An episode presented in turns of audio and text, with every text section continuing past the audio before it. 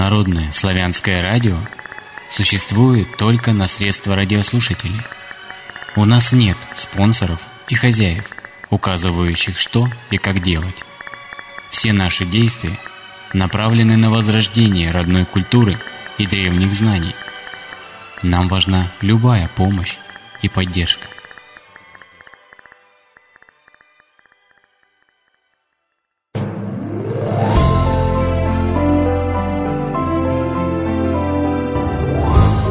Эфире Народное славянское радио.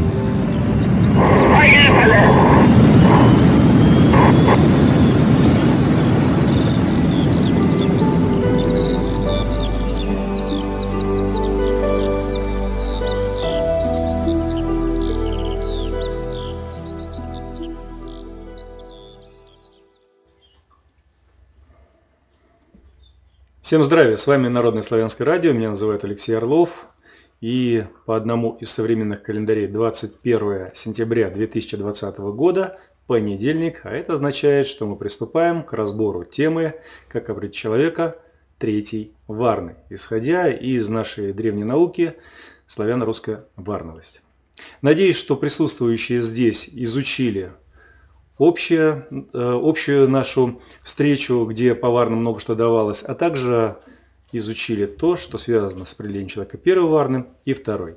За пультом находится Владислав Аристов и Светлана Большакова наблюдает за чатом. Так что если у вас во время нашей встречи появятся вопросы, реплики, комментарии по существу, то, пожалуйста, пишите в чате Народно-славянского радио на канале Слав радио, э, в youtube.com slash славрадио и ну и на нашем сайте тоже slavradio.org. И Светлана, если все по делу, по сути, будет к нам сюда дополнять. Ну что ж, приступаем. Третья Варна. На сегодняшний момент очень слабо проявлена. По сути, по своей, очень слабо проявлена. Потому что так случилось, что нас всех дружненько долгое время опускали как можно ниже для того, чтобы каждым из нас как можно больше и проще было управлять. Всех подрезали под, одну, э, под один уровень, всех обрезали во всех смыслах этого слова, для того, чтобы каждый вписывался в некие лекала, в некие клише, которые кому-то были очень удобны. Опять же, для того, чтобы нами руководить и направлять куда надо. На бойню, значит, на бойню. На какое-то там дело, значит, на это дело. Без учета, приспособлены мы к этому, либо не приспособлены мы к этому. Вот и получается интересная вещь, что даже те люди, которые находятся во второй, в третьей варне, оказались по месту нахождения, а не по своему предназначению, намного ниже, нежели чем им это дано по судьбе, по роду. И, естественно, они не могут в полной мере выполнять перед родом, перед обществом, перед собой самим, перед своими семьями тех возложенных на них от рождения предназначений, которые, в общем-то, нам всем нужны. На сегодняшний момент мы очень сильно нуждаемся, как второй варник, о чем уже говорилось до этого, ну и, естественно, в третий. И наша задача научиться на сегодняшний момент понимать основные особенности проявления третьей варны в жизни, в общении с другими людьми, в проявлении себя самого, как строятся семьи, ну и прочее, прочее, прочее. Дабы опять же скажу, без этих человече нам построить светлое будущее и жить в нормальном обществе будет очень проблематично – Вдруг кто-то из вас, смотрящих, определит себя как представителя какой-либо из подгрупп Третьей Варны. И вдруг такая звездочка зажжется на нашем небосклоне, и вы поможете многим разобраться с тем, что же происходит, и поможете многих направить туда, где на самом деле их предназначение, и создать условия для того, чтобы они проявили себя в полной мере в этом предназначении. Ну что ж, как и в прошлый раз, я буду чертить сравнительную таблицу. Напомню, что третья варна у нас находится вот в этом сегменте. И, естественно, сразу нарисую вот так пожирнее некие циферки, но по-нашему числа. Ну, буду рисовать не числами, а буду рисовать привычные для всех цифры. 50, 75. А с этой стороны нарисую наоборот. 25. Тоже здесь 50. Это нам поможет разобраться с кое-какими вопросами. Вопросы, в общем-то, все те же самые. Как видите, на доске ничего не изменялось, ничего не стиралось. Э, как там все было написано, э, пункты, по которым надо пройти, так и осталось. Потому что вопросы, они, в общем-то, ну что для первой варны, что для четвертой, одинаковые. Главное, какой ответ, главное, какое отношение, исходя из этих вопросов, человек проявляет в жизни. Итак, по каким критериям можно что-либо определить? Отношение к себе – Отношение к себе здесь, э, наверное, для третьей варны, если он живет так, как должен жить, если это на самом деле третья варна, оно очень простое. Человек служит роду, своему роду земному и своему роду небесному. В понимании себя как человека много что уже раскрыто. Так должно быть. Я говорю, как должно быть. Вот к этому надо подойти.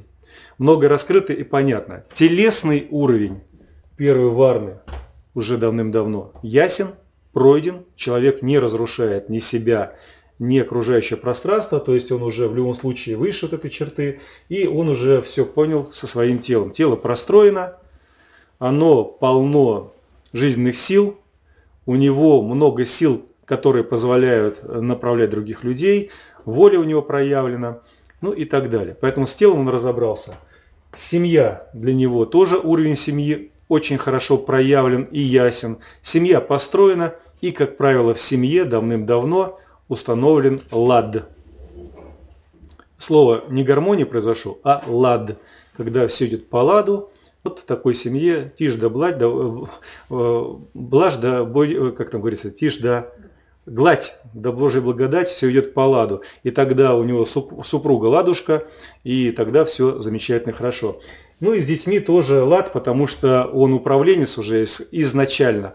И в этом случае тогда для него создать отношения нормальные со своей семьей, со своими детьми вообще ну, проблем никаких не возникает здесь. Все хорошо, замечательно. И вот тут мы переходим уже к общественному уровню. Напоминаю, здесь я, тело было у него, да, это все пройдено. Здесь у него семья, а вот тут уже общество.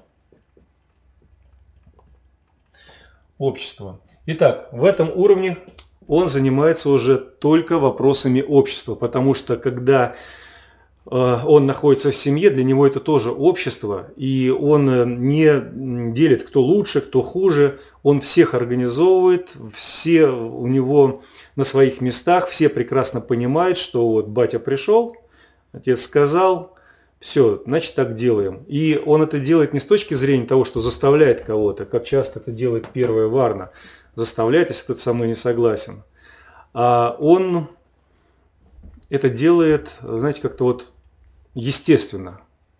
Он видит особенности каждого человека и помогает каждому человеку включиться в какое-то дело, в какое-то направление. Но поскольку был вопрос первый, как он относится к сам себе, то остается всегда осознанно, его осознанность всегда выше 50% осознанность себя в этом мире, осознанность своего, своего тела, осознанность семьи всегда выше 50% адекватность. Это уже очень высокий уровень по нашим меркам. Для многих людей это недосягаемый сегодня, сегодня, в той ситуации, где мы находимся, уровень. Потому что многие люди, еще раз напоминаю, находятся где-то здесь, а многие даже находятся пониже, вот тут, вот состояние нежити. Те, которые разрушают свое тело табаком, алкоголем и прочими другими наркотиками, которые разрушают свое тело дурными мыслями, ну и дурными делами. А поскольку разрушают они и себя, то разрушают, естественно, окружающий мир, свои семьи. Дальше. Э, творчество. Творчество этих людей, которые находятся вот здесь, оно всегда направлено на общество не с точки зрения себя показать. Себя показывают вот эти, да? Об этом мы говорили, вспоминайте. А творчество у них всегда созидательное, направляющее. Если это какая-то картина, то в ней обязательно отражены такие темы, которые человека на что-то сподвигнут. Там обязательно присутствует какая-то задача либо цель в этих картинах. Если это стихотворение, то оно не просто ради того, как здесь, показать красоту рифмы, рассказать про любовь-морковь, рассказать, может быть, о своих детях, о своей семье, там, любви к природе. А здесь посыл, направленность, проявление силы духа, подъем людей. И когда люди такие стихотворения читают, они наполняются такой гордостью за свои рода, за свою родину, что после этого готовы сворачивать горы и поворачивать реки вспять. Говорю это в кавычках образно, конечно, не надо реки вспять поворачивать, но на великие дела себя поднимают благодаря таким стихам. Если это литературное творчество, помимо стихов, проза какая-то, то это рассказ не касаемый, вот э, как как я сижу, думаю, как мне тяжело, вот как нас гнобят, как вот все плохо, вот ничего не получается, там в семье что-то. Нет, это уровень очень высокий, это уровень уже такого, знаете, ближе к космическому, космизм такой так называемый. Когда человек видит цель на жизнь, а цельность он видит жизнь уже до 75%, он цельно видит эту жизнь, он цельно воспринимает ее и передает, как жить правильно, как объединиться, показывает примеры на уровне, может быть, где-то басен, может быть, на уровне каких-то притч туда вставляет. Но притчи это не какие-то заумные, а простые, как будто бы вот с вами говорит человек из вашего рода. Почему? Потому что здесь он все это уже прошел, и он взаимодействует не только со своей семьей, не только своей общиной, а общается со всеми. Получается, что он взаимосвязь налаживает между родами. И поэтому его стихи, его проза, его картины воспринимаются большинством людей, родовичей, как будто бы это вот кто-то представитель моего рода. Вот близкий мне человек это сказал, написал, это поведал. Так что вот такое творчество этих людей. Но в творчестве э, такие люди на самом деле меньше проявлены, потому что э, им выставлять свое творчество на показ, в общем-то, пожалуй, и некогда. Поэтому если вдруг встретите вот э, такую серьезную какую-нибудь творческую работу, то это будет ну, счастье, наверное, в жизни. Потому что эти люди заняты большим, чем просто написать что-то, нарисовать что-то, что-то издать. Для них задачи более важные стоят. Дальше. Самоорганизация, организация других, взаимодействие с другими, ну и как здесь вот э, это все обрисовать. Ну, опять же, возвращаемся. Самоорганизация на высшем уровне, в семье все выстроено, все хорошо, без нажима, без наездов, никакого вот этого приживания, там, прессования нет. И поэтому он взаимодействует с людьми на уровне понимания их мыслей и может доносить свои мысли непосредственно как идущие через сердце, потому что этот уровень проходил, так и через мозг, так и через что-то высшее. Бывает так, вот э, с такими людьми встречаешься, и ты понимаешь, что вы вроде бы произносите друг с другом, когда общаетесь, простые слова, но при этом за словами есть какие-то образы, которые помогают это все понять. Вот здесь вот много слов, много эмоций, много красок. Здесь слов чуть может быть поменьше, они более собраны, а здесь слов может быть вообще мало. Но каждое слово – это образ, живой образ, который дополняется не просто языком и сотрясанием воздуха, а дополняется чем-то другим, как будто бы вы находитесь в едином поле, и как будто бы уже мысли перетекают, казалось бы, даже вот без слов они могут перетекать. Вот такое ощущение да, складывается. Сразу это поле раз образовалось, потому что вот эти люди способны Помните, да, вот здесь у нас до пупка чакры работают. Жизнь, совокупление, оборона, хлебозрелищ. Да? Здесь у нас уже работает сердце, когда мы сердцем чувствуем, когда мы объединяем сердцем. А вот здесь уже вот это все проработано, оно есть и добавляется разум. Не просто ум, умение, а разум, разумение, понимание и человека, и образа его жизни, понимание, чем заниматься ему, понимание, в чем он находится, в каком обществе, в каких условиях. И вот исходя из этого он сразу способен собраться и передать нужный образ. В словах, там, как-то, может быть, в какой-то короткой записке. И э, вот здесь как раз и проявлена та главная Особенность третьей варны – это управление огромными массами людей, огромным количеством людей. Если пока людей таких нет, то третья варна, проявляя себя, начинает собирать людей вокруг себя, не всех подряд, а тех, кто реально способен выполнять какие-то дела в небольших группах. Например, там 10 человек, 100 человек, 1000 человек. Это для него небольшие группы. При этом, если правильная идеология в него вложена, с малолетства, если правильное мировоззрение, миропонимание, он никогда ни на кого не давит. Он никогда не пытается создать империю своего имени. Он понимает, что все мы вместе, что все мы родовичи, и поэтому он пытается помочь проявить себя каждому, кто рядом с ним, но при этом видит общую картину, к чему надо прийти, а означает, что такие люди, когда они достигают высшего своего предназначения и начинают служить роду и обществу, как это может быть не парадоксально сейчас прозвучит после всего, что я сказал, после всех вот этих возвышенных дифирамбов, они могут послать не только на счастье, на радость созидания, но и на смерть. И на смерть они могут послать не одного человека, а могут послать тысячи. Для того, чтобы рода выжили и для того, чтобы случилось то, что должно произойти.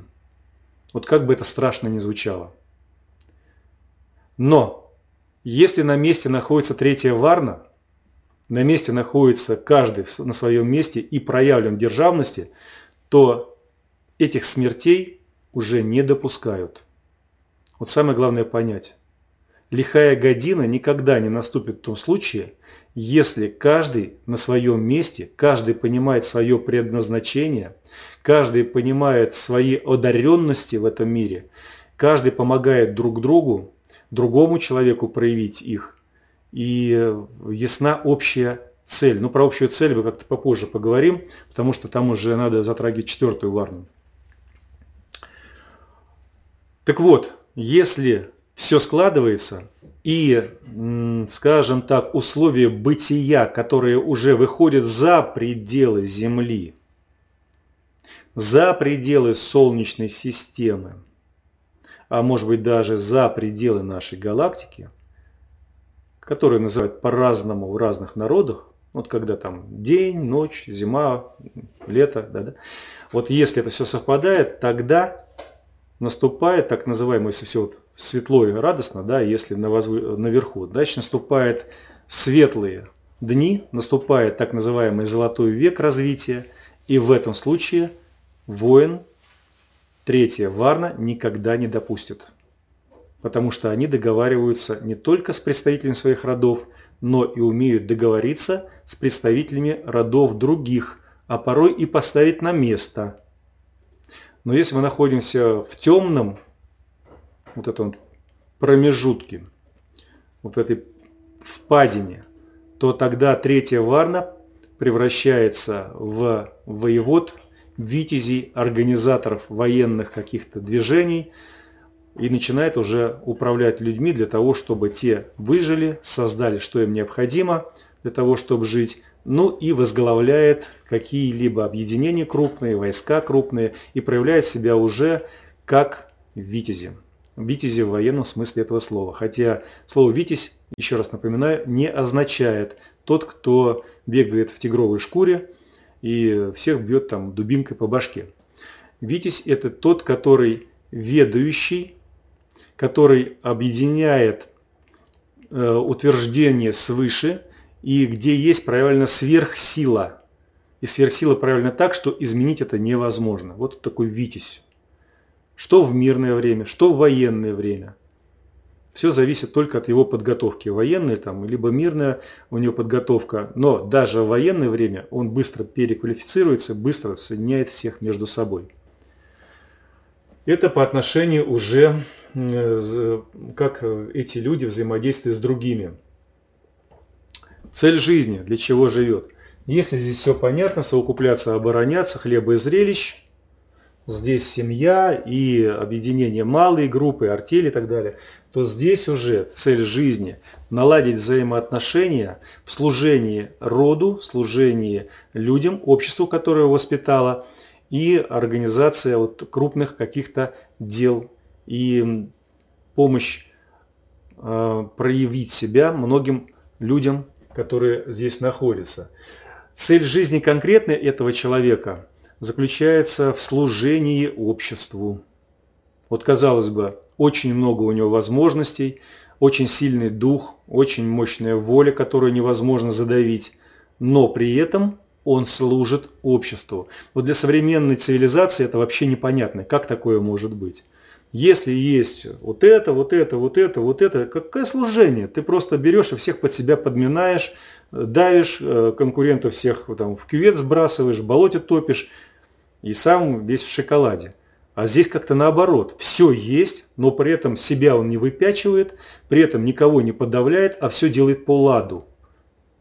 И воля его проявляется именно вот так, как она должна проявляться, на мой взгляд. Без подавления, а помощь в движении и служение. Вот посмотрите, современные люди, которые по своим должностям занимают якобы третью варну, якобы ключевое здесь слово, на самом деле, на мой взгляд, находятся намного ниже. Многие. Большинство, еще уточню. Они используя свои возможности служебные, партийные, финансовые, религиозные, всех засовывают под себя. Вот мне повезло, я такой крутой, и я буду делать то, чтобы потом мне вот жилось хорошо, ну и детям пускай еще останется. Чтобы ничего не делать, мне за это ничего не было, да, чтобы все было, и чтобы за это меня там за мягкое место не взяли. А здесь наоборот, здесь все дано от природы, но почему-то он так не делает, он служит. И что еще? Такие люди видят свою жизнь сразу. Здесь мы понимаем, что эти люди видят, что здесь происходит, ну и на день вперед. И эти люди видят выгоду, потому что здесь понятно, на день вперед ясно, а вот какая будет выгода, там, например, через полгода, через год, ну там на 5 лет, к примеру, они это могут рассчитать. Дальше, как правило, не хватает. А эти видят сразу, все здесь, там выгоды все видят. Но выгоды их особо мелкие-то не интересуют. Они и так знают, что все будет. Они смотрят на жизнь вперед, на свою, то есть от точки А до точки Б до своего смертельного часа, когда происходит смена мерностей. Вот такие интересные люди, вот так они видят жизнь и могут управлять уже не только своей жизнью, не только жизнью семьи, о чем уже говорил, а и жизнью людей в обществе. Причем не одним человеком, не десятком, а тысячами, а может порой даже и миллионами. Идем дальше. Влияние внешних факторов. Э, люди, общество, религия, политика, финансы, ну и все, что с этим связано. Исходя из того, что я сказал, вполне понятно, что люди на этого человека, который относится к третьей варне, могут влиять только тогда, когда он растет, когда он свое тело начинает строить. Вот с самого малого до, скажем так, лет 18. Вот до 6 лет люди, внешние факторы, на такого человека еще влияют. Но даже в 6 лет он уже проявляет какие-то зачатки.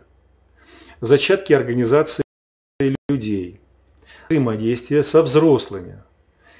Другими словами, если какой-то взрослый человек, который авторитетнее его, делает какую-то глупость, то тот человек, который принадлежит третьей в армии, но пока еще до 6 лет вот находится в самой-самой первой социальной группе становления, он это видит и совершенно спокойно, без эмоций, без криков на это аккуратно указывает. У них, вот как правило, таких людей проявлена тактичность с детства. Он не кричит, не визжит, не кидается игрушками, не разрушает что-то. Он тактично указывает о том, а поясни, пожалуйста, почему вот это так. Когда его, чему, когда его чему-то обучают, он также хочет разобраться. Для него лекала какие-то, вот э, установленные кем-то, тесны. И если кто-то ему говорит что-то, что это аксиома, а аксиома, напомню, это то, что не требует доказательств, ну, не требует доказательств для кого? Для ученого, который это все увидел, понял, например, да? А вот для маленького ребенка оно непонятно, то в этом случае тогда аксиому он просит э, ну, доказать как-то, разъяснить. Не просто так вот, вот так, вот так, получается вот так, вот это вот, значит вот это. Говорит, хорошо, а где это проявлено? Как это в жизни проявлено? Поясните мне на примерах. Расскажите мне, пожалуйста. И очень часто учителей такие вот представители будущей третьей Варны, находясь в первой социальной группе, а может во второй социальной группе, они ставят в тупик. Потому что большинство преподавателей современных являются только учителями. И поэтому многие находятся вот здесь вот, в первой варне, но в лучшем случае в третьей подварне в состоянии людины. И э, их смущает, что маленький ребенок, например, там 10-12 лет, задает такие вопросы, на которые они сами никогда ответов не искали, а сейчас он перед всем классом, например, этот вопрос задал. Причем он задал не с, не с точки зрения э, показать, что вы, товарищ учитель, э, вообще никто, а с точки зрения помогите мне разобраться. Вот первая Варна, она как раз опустила бы учителя, сказать, ага, сам не знаешь, там, еще нас учишь, ну и был бы праздник типа слушания. А здесь нет. Он тактично задает вопрос для того, чтобы разобраться в этом вопросе – чтобы ему стало это понятно, не просто зазубривание, а понятно, почему так в этом мире происходит. Он познает уже не только себя, он познает не только общество, а он познает этот мир целиком, поэтому он видит намного больше. Помните, видение мира до 75%. Ну, когда он сейчас подойдет к этому. Он сейчас накапливает это все. Идет накопление. А это означает, что вопросы идут по накоплению. И учителя многие не способны разобраться, кто перед ними. Шалопай из первой варны, который там сидит, носу ковыряется, кидается бумажками, ему ничего не интересно. Либо вот такой вот человечек маленький, который задает какие-то вопросы, на которые трудно ответить. И он, учитель современный, поскольку он сам не разбирается очень высоко, не может э, картину увидеть целиком. Его видение мира это 25%, цельное видение мира 25% всего. И он, и что этих, что этих, что этих, начинает прессовать в одну кучку. Сидите, молчите, не задавайте глупых вопросов, куда ты лезешь. Для него нет разницы, он не может понять, кто перед ним. Представитель первой варны, второй, либо будущее третье. Так что вот это очень э, надо нам себе вот в сознание вложить, очень серьезно об этом подумать и понять, что если мы с ребеночком, который представитель третьей варны, начинаем так себя вести, мы отбиваем у него интерес, и мы тогда его волю направляем на подавление, а у него инструментарий воли, представляете, да, возможный, 75% это будет максимум, который может достичь, а у людей, например, учителей и многих сейчас, которые находятся, это от единички до 25%. Вот представляете, что 75% по сравнению с тем, что у большинства людей есть, вот такая гора, он просто этой волей потом задавит. И учителя, и родители, и бабушки, которые не разбираются в этом, начинают пытаться с ним на воле, на крике, на каких-то там вот, вот таких вот делах физического контакта поставить на место. И у него тогда складывается впечатление, он же вот все равно до 18 лет-то проходит животное начало, физическое тело, у него складывается впечатление, что в этом мире по-другому никак. И тут происходит первая ломка – очень страшное для этого человека.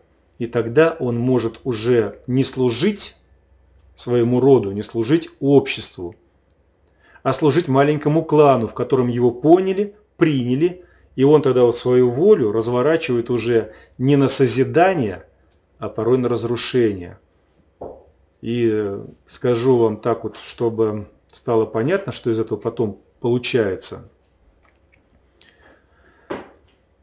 Очень часто в современном обществе представители третьей варны, пройдя вот эти ломки все, становятся очень серьезными криминальными авторитетами, которые могут управлять группировками не 10 человек, а выстраивать схемы, соединяющие тысячи людей, которые под ними находятся. А поскольку у них вот эта вот сила проявлена очень хорошо, то тогда вот тот, он может быть авторитетом очень крупным. И уже он начинает подавлять, потому что вот здесь родители, школа и другие в него заложили, что по-другому никак. Он не видит цели жизни, э, например, э, которая вот должна у него быть, цели жизни спасения людей. Он занимается спасением людей и сначала из своей шайки-лейки, которые быстро он организует, потом из какого-то криминального сообщества чуть побольше, ну и потом уже такого криминального картеля, где он проявляет себя, выстраивает схемы какие-то серьезные, там обхода вот этого, ухода сюда, переброски туда. Он все это сделает но в этом случае он будет себя разрушать. Он не соответствует своему предназначению. Он должен быть созидатель, управитель, а он в данном случае руководитель, разрушитель. И поэтому, как правило, такие люди сгорают. Сгорают, э, приблизившись только-только к своим летам полного проявления.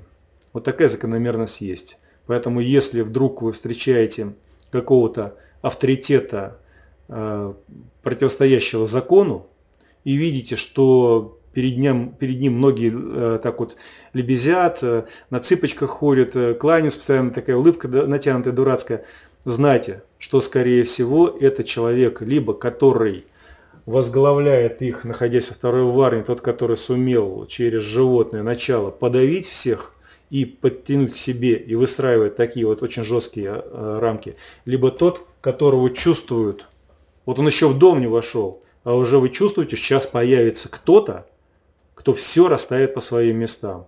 И вот перед таким, даже если он вообще не вооружен, у него никаких там нет высказываний, которые ставят на место по фене, он там не ботает, к примеру, а просто обычно разговаривает, все равно перед ним все будут вставать, отходить, расходиться и слушать его молча.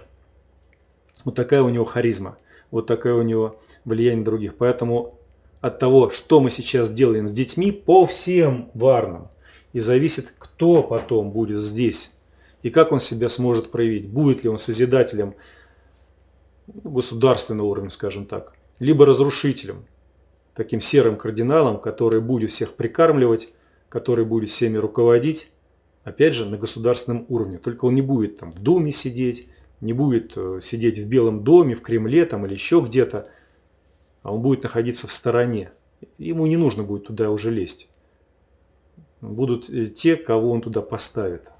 Вот это вот надо иметь в виду. Так что поосторожней с нашими детьми. Надо их понимать, кто они. Поэтому славяно-русская варность в этом случае очень важна. Я хотел бы, чтобы через сто лет здесь наши правнуки или праправнуки жили в обществе, которое бы не вынуждало человека обманывать, кидать кого-то, сквернословить и разрушать себя, разрушать этот мир, разрушать природу и брать больше, чем ему надо. И уверяю вас, все, даже те, которые находятся сейчас в. Э, криминальных вот этих сообществах, в дальнейшем найдут свои места в нормальной жизни, и им совершенно не будет хотеться что-то разрушить, кого-то просто так вот взять, убить, там вытащить какие-то деньги, потому что будет достаток, потому что будет благополучие, потому что все будет идти так, как им это дано по жизни. И каждый найдет свое место. Об этом мы уже тоже говорили, поэтому сейчас вот кто не слушал первые наши встречи, посмотрите их, прежде чем мне кидаться там какими-то тапочками, тухлыми помидорами, апельсинами. Там это все было подробно рассказано. Итак, общество, ну само понятно, само собой понятно, что общество тоже влияет на человека, и если э, в обществе вот такие вот руководители, поставленные снизу, как шариковые швондеры, то они будут вызывать у человека третьей варны ну, в общем, как у человека второй варны, тоже сопротивление, они будут недовольны, и вот это тоже может к криминалу приводить. Дальше, религия. Религиозность этого человека всего-навсего от 50 до 25 процентов. Для него религия – это факт существования чего-то в жизни. Ну вот есть она и есть. Есть и есть. Да, ходят люди в религиозные заведения, да, там читают какие-то книги, слушают проповеди и так далее. Он тоже туда может зайти, но чтобы не выделяться из общества, чтобы не быть белой вороной. Но если он туда пришел, он конкретно понимает, что он делает, для чего он делает и как он делает. Он никогда не будет просто э, повторять какие-то слова, он никогда не будет повторять какую-то обрядовость, для него это все будет наполнено осмыслением и разумностью. Поэтому многие с третьей варны люди от религии в конечном итоге отходят очень далеко. Если в первой, вот здесь вот, они религиозность в себя впитывают, веру в себя впитывают, они ее познают и интересуются, интересуются из глубин, рассматривают все книги, рассматривают какие-то апокрифы, рассматривают какие-то писания, толкования и прочее, прочее, прочее. Здесь наступает пора осмысления, и они это уже осмысление применяют, в частности, и в религии, помимо жизни, и много задают неудач... неудобных вопросов для тех, которые являются религиозными деятелями. А вот здесь они уже либо выходят из религии, ну, либо присутствует там, ну, потому что так принято, и пока изменить ничего вот так вот, вот радикально невозможно. Поэтому религия на них уже практически не влияет, вот так же, так как она влияет на людей в первой второй варны. Общ, дальше, мистика. Мистичность они познают вот здесь, вот прямо здесь. Мистичность для них открывается, как правило, до 6-12 лет. Эти люди осознают, что мистика – это некое явление, которое есть в нашей жизни, которое им обязательно, обязательно дается для ознакомления. Они в этой мистике какое-то время существуют. Вокруг них происходят какие-то явления, которые ни один ученый, ни один мудрец, вот тех, которые мудрецы сейчас существуют, объяснить не может – ни учитель, ни мама с папой не объяснят, если они, конечно, мама с папой не находятся сами вот здесь. Им могут объяснить эту мистику только те, кого всегда называли ведунами, жрецами, те, которые в этой мистике э, разобрались прям в, в полной мере. Но события, которые их окружают, дают возможности понять, что ты не просто физическое тело, ты не просто кусок мяса с костями – ты не просто здесь родился для того, чтобы нажраться и сдохнуть. Они начинают чувствовать этот мир. У них происходят какие-то явления, взаимодействия с окружающими предметами, с животными, с другими людьми. Происходят совершенно невероятные э, какие-то явления. Их вдруг кто-то удерживает от э, трагедии какой-то. Вот все погибли, он один остался – либо вот он едет, э, например, на машине с большой скоростью, и невозможно увернуться от удара, и вдруг что-то происходит, и то препятствие, тот автомобиль, который летел, он отлетает в сторону, потому что там врезается в него что-то, камень попадает, на который автомобиль подпрыгивает и переворачивается, например, и они пролетают мимо. Либо вдруг ни с того ни с сего, он не видя ситуации, жмет на педаль тормоза либо газа, поворот какой-то происходит, он развороты какие-то он делает на автомобиле, которые никогда не обучал, как в фильмах там показывают, машины крутятся и ровно там между двумя столбами э, входит и вообще все живы остаются. Вот вплоть до этого, какие-то там события с огнем, с водой, как будто бы кто-то его ведет, как будто бы кто-то ему образ задает, как будто бы его кто-то движет. Но эта мистика ему дается не для того, чтобы о ней говорить, как это часто делают люди в первой варне, которые говорят о мистике, о том, что мы сейчас помедитируем, все изменится, о том, что мы сейчас разрушим какой-то эгрегор, потому что собрались, которые представляют больше, чем они есть. Мистика ему дается для того, чтобы познать, что этот мир не такой прост, как ему говорили. но при этом не такой сложный, как ему навязали. Вот такие интересные явления с точки зрения мистики с ним происходят в малом возрасте. Потом мистика уменьшается, он это все прочувствовал, и он уже живет просто тем, что знает, что это есть. И это естественно. И он уже начинает проявлять многие мистические способности вот здесь во второй варне. Он проявляет их. Здесь ему мистические возможности уже не нужны, потому что это стало единственным... Ну, проявлять их не нужно, имеется в виду это. Он на них даже внимание обращает. Он просто так живет, он просто так делает, и уже с большим количеством людей. Вот так вот влияет мистика. И так она проявляется. Гороскопы. Значит, на первом уровне гороскопы очень часто совпадают с тем, что есть на самом деле. И многие предсказания в гороскопах, расклады, звездочтения по цифрам, по числам, они очень совпадают с тем, что есть на самом деле. Это вот до 18 лет в среднем происходит.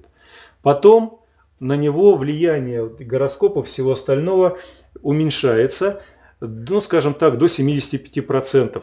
Он уже все меньше и меньше нуждается в их помощи, в толковании, потому что, еще раз говорю, мистика для него была пройдена, и он начинает в этом уже жить, он начинает ее проявлять.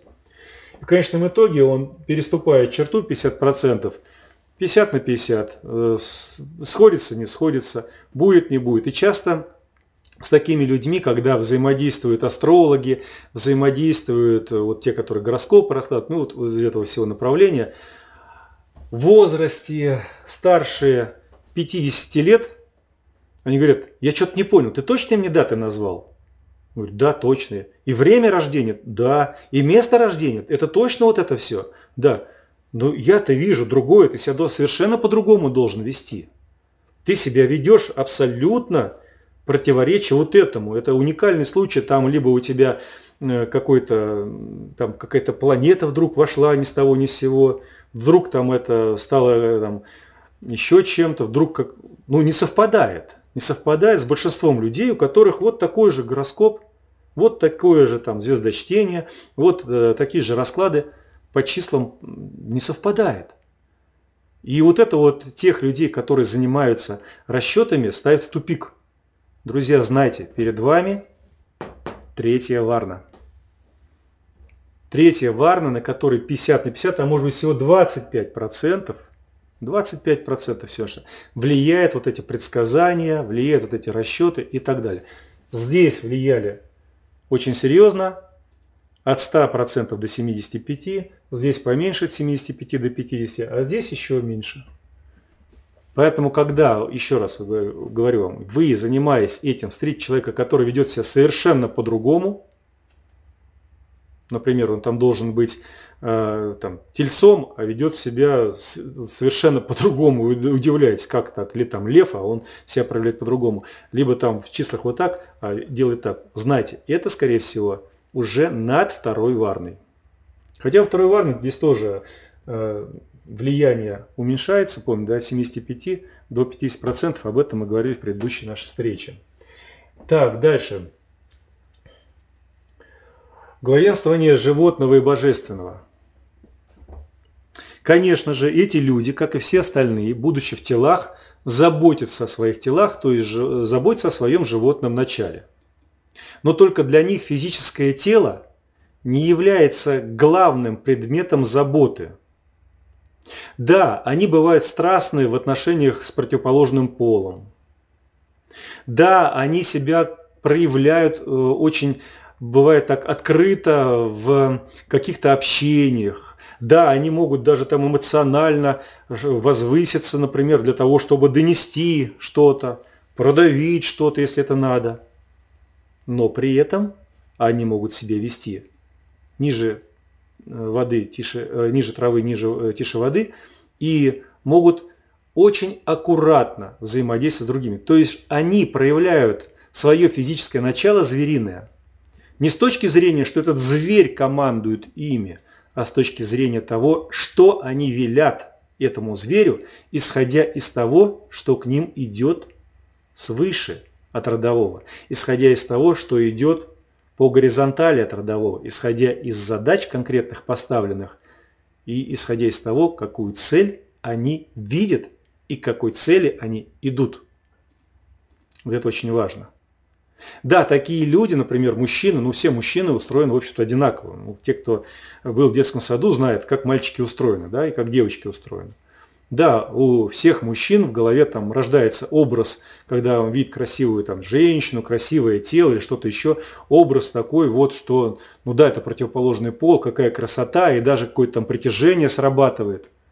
Но если первая варна высовывает в этом случае языки, так, ого, там, да, как это в мультиках показывают, вторая варна, он так уже думает, ну у меня семья есть, пожалуй, не стоит – пожалуй, не стоит, при всем э, уважении к ее там, внешним видам, там, достоинствам и так далее, то третья варна, они, да, красиво, да, замечательно, да, возбуждает, все здорово, но дальше не будет. Будет разговор не на уровне ниже пупка, не на уровне гениталий и не на уровне сердца, что бьется, остановить не могу, а на уровне кто передо мной, как человек.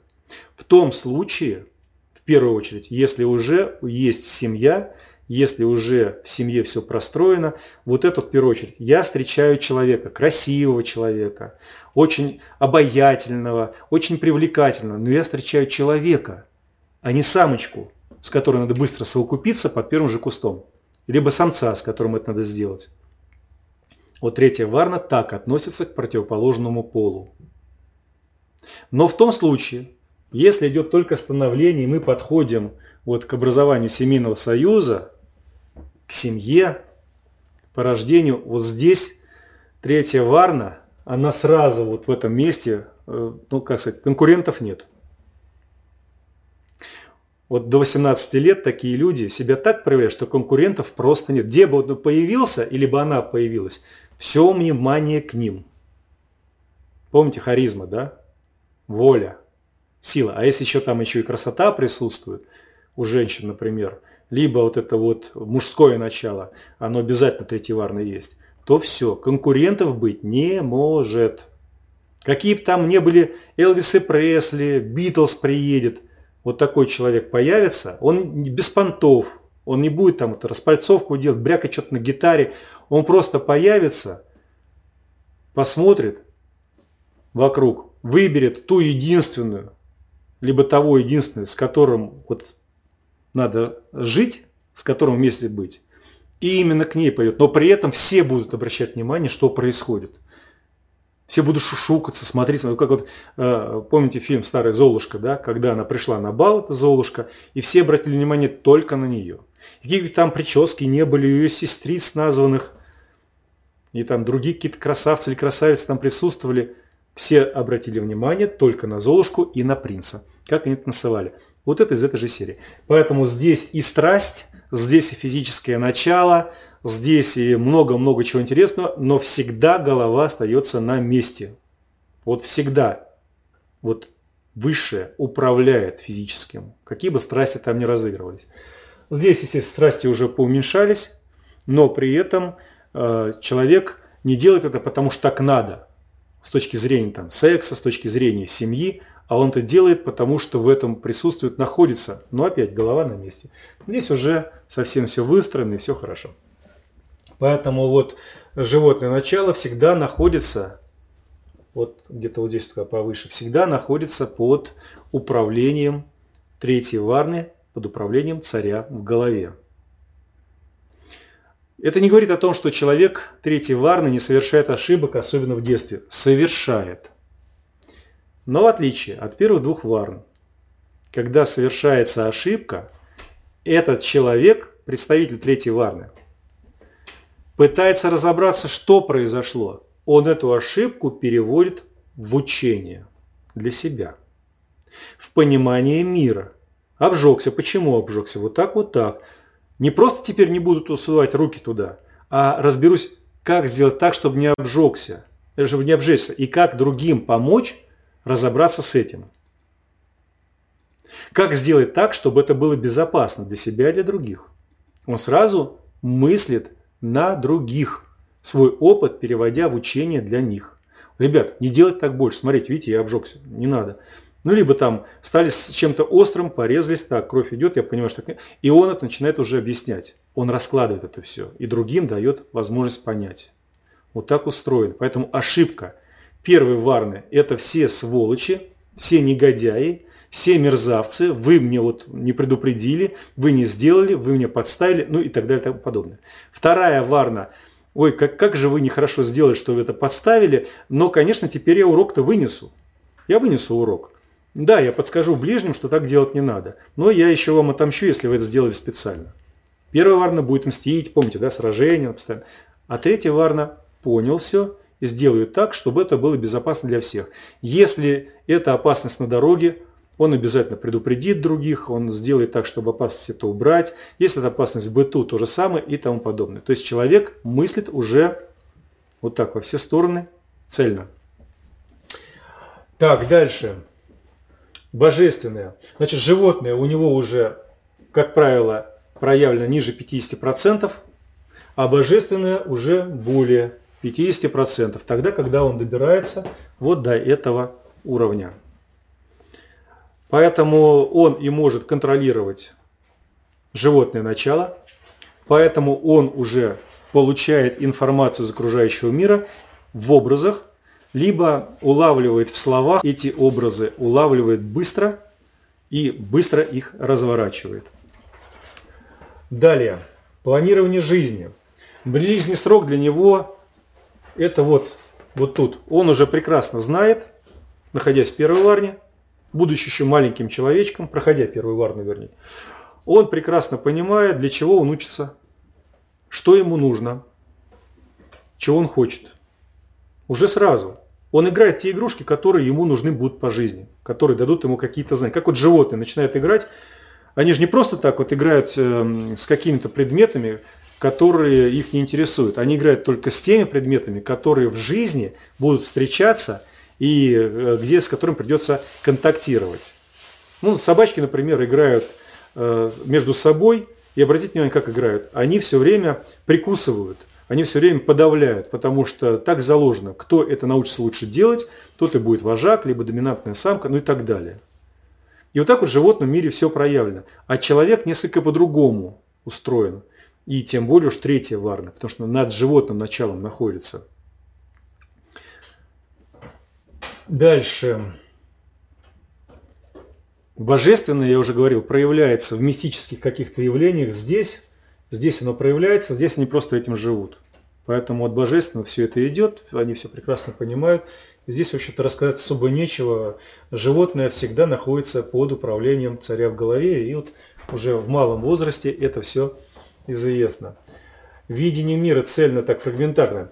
Видение мира до 70% у таких людей, до 75% цельно он воспринимает. Он немножечко что-то может не видеть, там 25% для него какие-то закрыты, но исходя из того, что у него там есть мистическая подготовка, исходя из того, что у него есть чутье, исходя из того, что у него есть воля, желание что-то понять и что-то проявить, они многое добиваются, многого добиваются, многое для них становится ясное. Но полностью весь мир они не видят, но видят намного больше, нежели видят вот эти вот первая, вторая варна. Поэтому он, как царь горы, не который всех спихнул и залез туда, а как царь горы, который там, на этой горе находится, может другим подсказать, что делать, куда идти.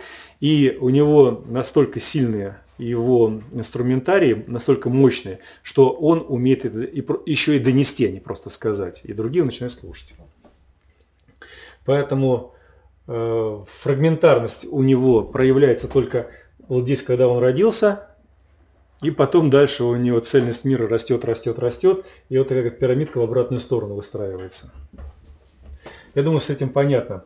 Планирование жизни, ну, ближний срок ясно, здесь сейчас понятно, на год вперед они уже выстраивают вот тут, на жизнь, на пятилетку они тоже выстраивают уже в школе, им понятно, в какой вуз они пойдут, чем они будут заниматься, почему именно эта специальность им нужна, как они будут взаимодействовать. Ну и, в общем-то, здесь этим все объясняется. Но на жизнь, э, когда только вот здесь, это к 18 летам они подходят, они начинают уже пытаться определять э, всю свою жизнь вперед. Вот уже с 18 лет они пытаются это все определять. Психотипы поведения человека. Э, люди третьей варны – как это должно быть, не как есть сейчас, а как должно быть. Это те, которые либо сангвиники, либо флегматики. Меланхоликов и холериков там найти днем с огнем не получится. Но сегодняшняя ситуация очень часто превращает их, как я уже говорил, в людей, которые связаны с криминалом, потому что они не могут не управлять.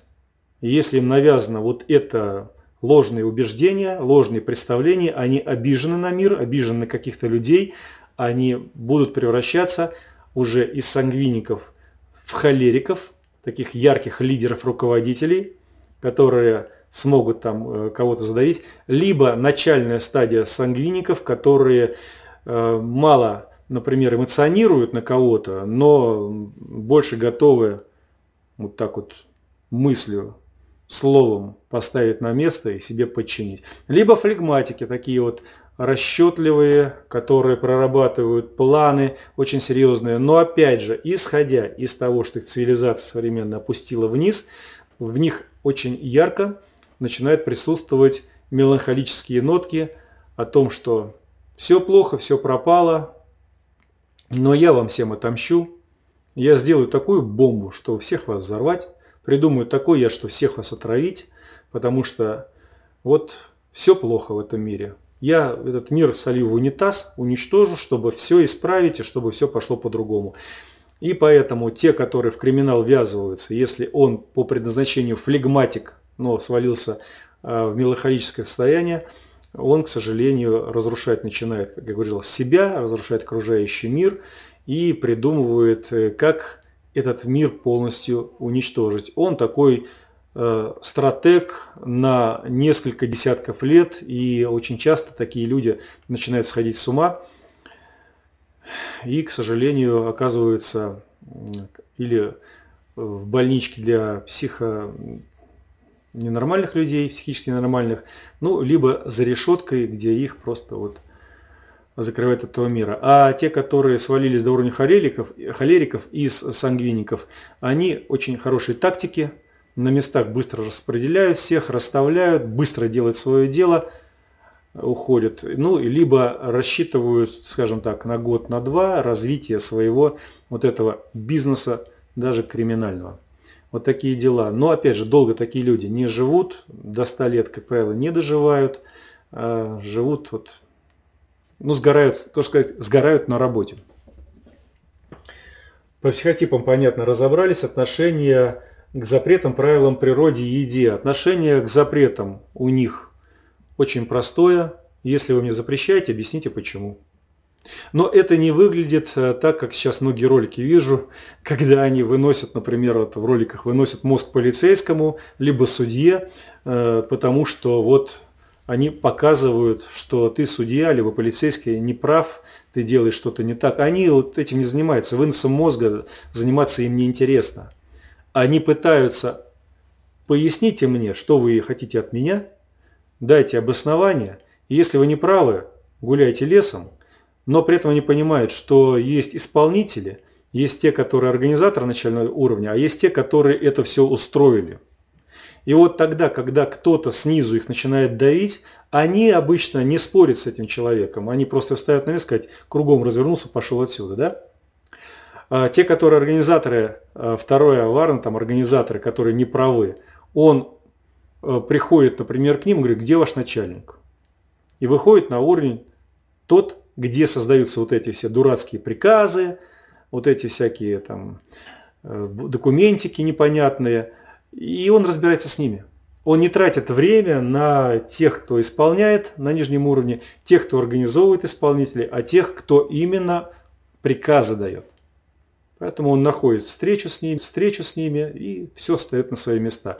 Как минимум не трогают его, его семью, его вот ближайшее общество, окружение, там район, а как максимум он может войти и изменить что-то более серьезно. Так что вот такие вот дела. Так он относится к запретам различным. Правила. Правила для него тоже, э, поскольку это связано часто с законами, правила для него это тоже еще не указ. И правила жизни для него тоже порой не указ. Но помните, эти сражаются со всеми подряд, да? А этот ни с кем не сражается. Он просто эти правила осознает и понимает, и после этого вносит в жизнь свои правила, либо меняет те правила, которые в жизни уже есть. Исходя из видения этого мира, исходя из внутреннего чувства справедливости, которое я говорил, что может перерасти в сопротивление всему этому миру, там картели и прочее. Но я сейчас говорю про нормальные отношения. Вот он эти правила изменяет, и законы тоже. Так, к природе. Этот человек, который, как правило, никогда не уничтожает природу. Вот когда он оказывается на природе, он чувствует ее, потому что он проходил мистический уровень совершенствования и взаимодействовал с природой. Он чувствует хозяина леса, чувствует, э, что такое родник, чувствует, э, что такое э, там, небеса и облака. Он с ними может разговаривать, взаимодействовать. Но это он не показывает никогда. Показывает, идите, сейчас я облака там разгоню, да, смотрите, ух ты, сейчас это вызову какой-то смерч там или еще что-то. Нет, он с природой на равных, он чувствует себя внутри этой природы, как часть этой природы.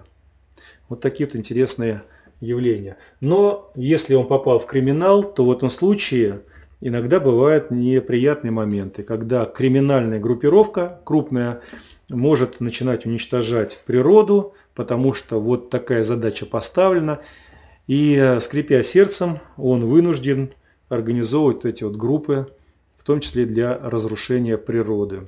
Но при этом все равно у него будет какой-то уголок, где будет все очень зелено, красиво, животные, ну и так далее и тому подобное. Он сам на самом деле вот э, стрелять-то никого не собирается, в том числе и зверушек.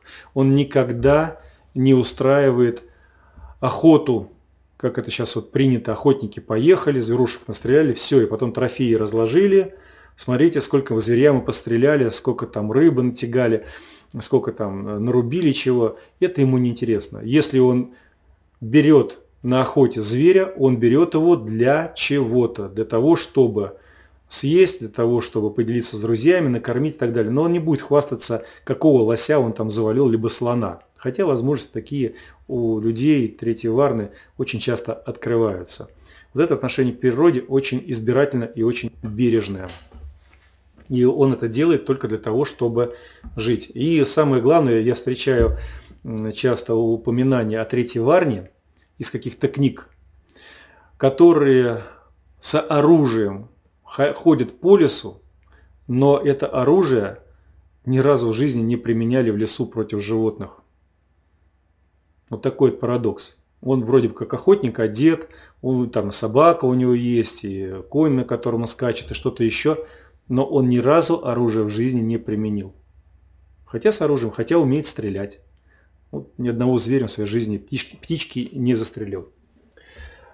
Э, так, еде. еде так, э, еда таких людей э, служит по принципу «я ем для того, чтобы жить, а не живу для того, чтобы есть».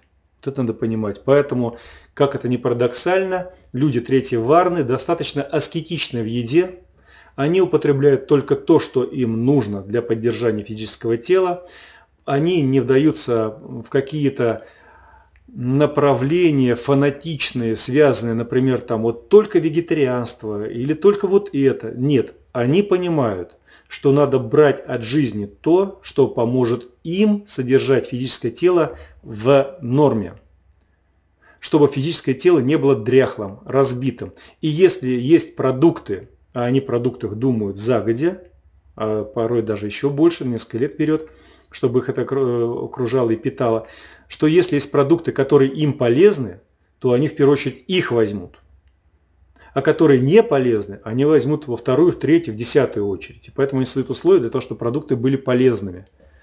И очень часто такие люди вегетарианцы не потому, что они против мясоедов, либо там еще какие-то так догмы висят в голове, а только потому, что они поняли, что для них это более подходит, что им это позволяет содержать свой организм в достатке. Но при этом, если возникнет ситуация какая-то экстренная, когда нужно будет, например, там, завалить животное, съесть кусок мяса, потому что другого варианта нет, и они чувствуют, что организм будет уничтожен, если они это не сделают, то тогда они и убьют животное, и сами приготовят из него там что-то, какую-то еду, и употребят его и так далее. Нет фанатичного отношения к жизни. Фанатизм здесь присутствует до 75%, Здесь присутствует уже вторая варна до 50%, а здесь фанатизма совсем немного. Уже, как правило, 50 и менее процентов, всего на все до 25 процентов. Фанатизм у них это, скорее всего, проявляется в служении обществу, служении своему роду, а не фанатизм, например, как правильно поедать, либо не поедать что-то. Как правильно там свечку поставить, либо как э, обратиться к э, какому-то божеству. Вот здесь фанатизм минимально вообще проявлен, потому что, помните, они все взвешивают с точки зрения разумности. Но это не ботаны, которые сидят и ничего не могут сделать, и только вот такие головы большие, а туловище как стебель одуванчика. Вот этого здесь нет. Э, дальше. Прохождение, предназначение и нахождение.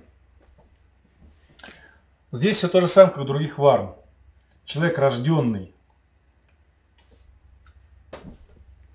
где-то, будучи в любой варне, всегда пребывает в состоянии, в состоянии отношения мира к нему, в состоянии смерда. Кто-то все время меру ему устанавливает.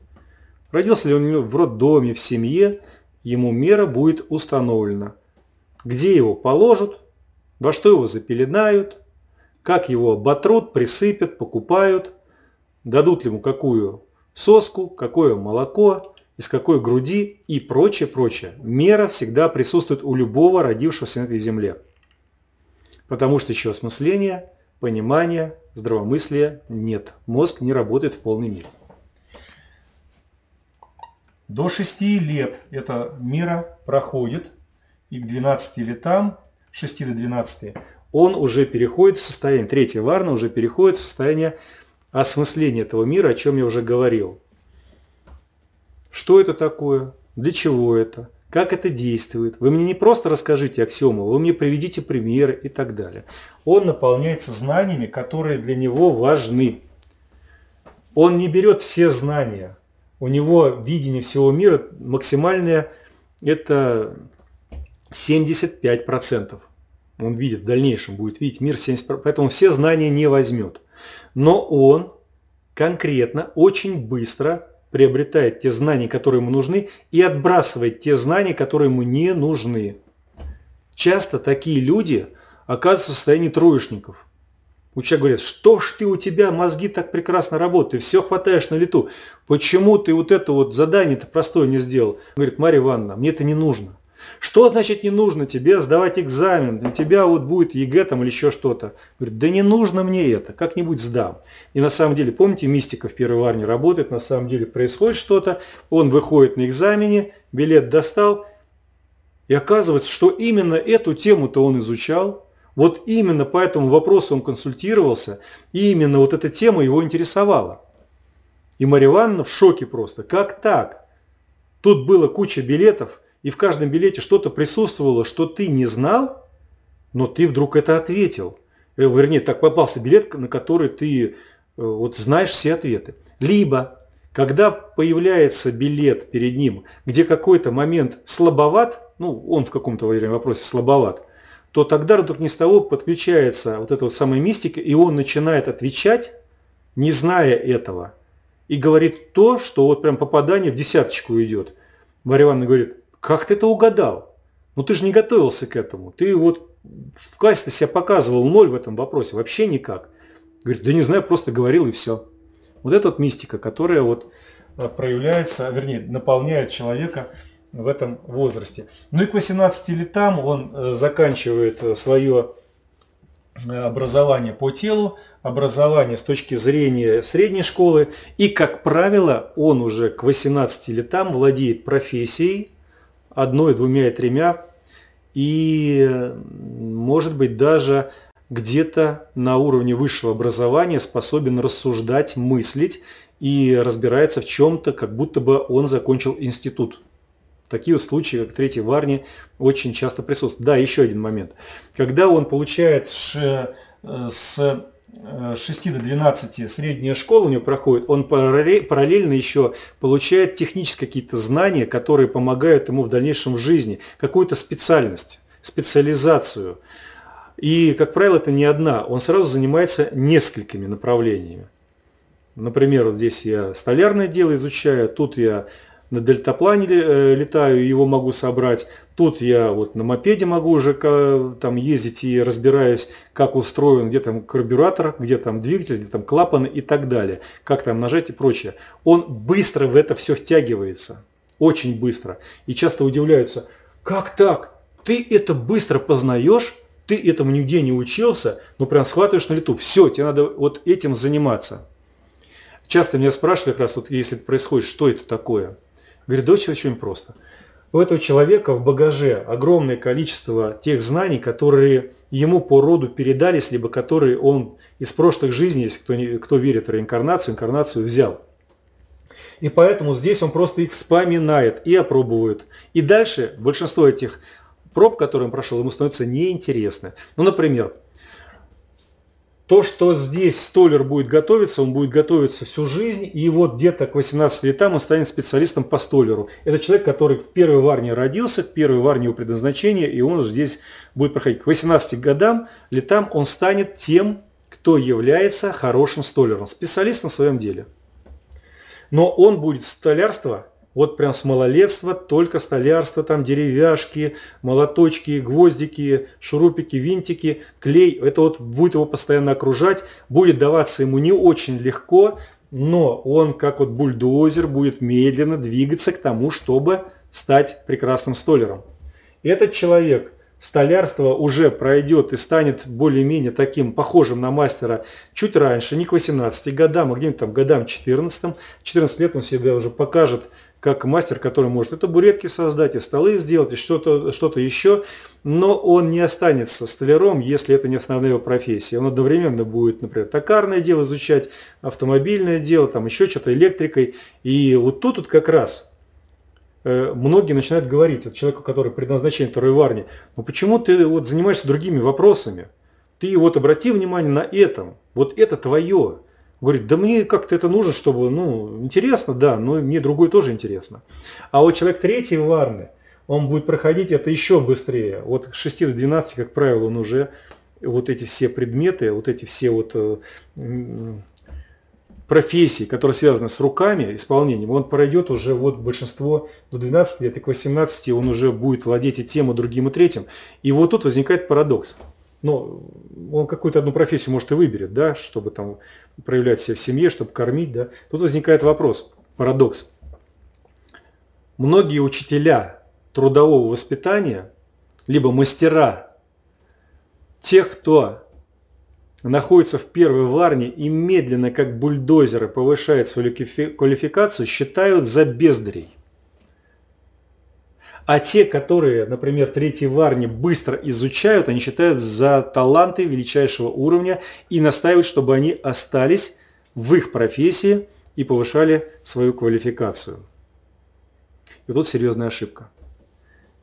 Такие учителя, мастера, должны в первую очередь обратить внимание на тех, кто в первой, в лучшем случае во второй варне, которые занимаются их профессией, которые учатся у них по этой профессии. Вот на кого надо им обращать внимание. Потому что третья варна, скорее всего, выскользнет, и они не будут у станка стоять. Хотя с станком они на «ты». Хотя с деревяшками они на «ты», с топором на «ты». Вот с чем они вот будут браться, с тем они будут на «ты». Но они в этой профессии заниматься профессионально тем, что вот что-то руками делать постоянно, постоянно не будут. А вот те, которые в первой армии по предназначению, вот они-то и останутся в профессии. Вот их надо тянуть в эту профессию и им надо давать основы этой профессии, чтобы они стали здесь мастерами. Эта профессия останется с ними на всю жизнь, она будет их кормить. Вот такая ошибка у тех людей, которые занимаются подготовкой профессиональной вот, разных мастеров они потом очень сильно разочаровываются, когда вторая и третья варна уходят из их направления, хотя все там было прекрасно. Итак, третья варна очень быстро что-то познает и переходит с одной профессии на другую, либо одновременно 2-3 направления, а то и до 5 направлений одновременно исполняет. Говорит, как ты успеваешь? Да просто успеваю и все. Даже бывает в ущерб в школе. Вторая варна очень тоже быстро познает, но с небольшой пробуксовкой. У них не просто воспоминания идет, у них это становление профессии будущей. Но они при этом не одно направление, там, а два-три направления тоже э, параллельно ведут. Ну, какое из них там дополнение может являться какой-то основным. А вот эти, вот, как правило, если два направления, например, там музыкальная школа и э, токарный станок – то вот э, их мама может водить в музыкальную школу, им это будет дополнительное такое вот при, э, приобщение к культуре, слух развивать, там еще что-то, но все-таки они вот либо останутся там, либо останутся здесь. И вот на таких вот надо профессионалам обращать. Итак, варна прохождение у третьей варны э, всегда он проходит все вот эти вот ключики, на них не задерживается, идет дальше. После этого начинается становление у них то же самое там по 6 лет. Это у нас получается 18 плюс 6 24, потом у них 30 и потом 36. Вот здесь у них идет прям как по накатанной. Семья вот в этом возрасте у них возникает где-то вот с 18 до 24 лет. И, как правило, уже первого ребенка они здесь зачинают и рождают. И потом они отстреливаются еще, у них там 3-4 ребенка здесь есть, а, появляется. То есть семья такая не очень многочисленная, не 16 детей, но где-то так 4, 5, 6 детей, это вот для таких, для третьей варны это нормально. И, как правило, больше, ну, до 9 детей даже там не доходит, скорее всего.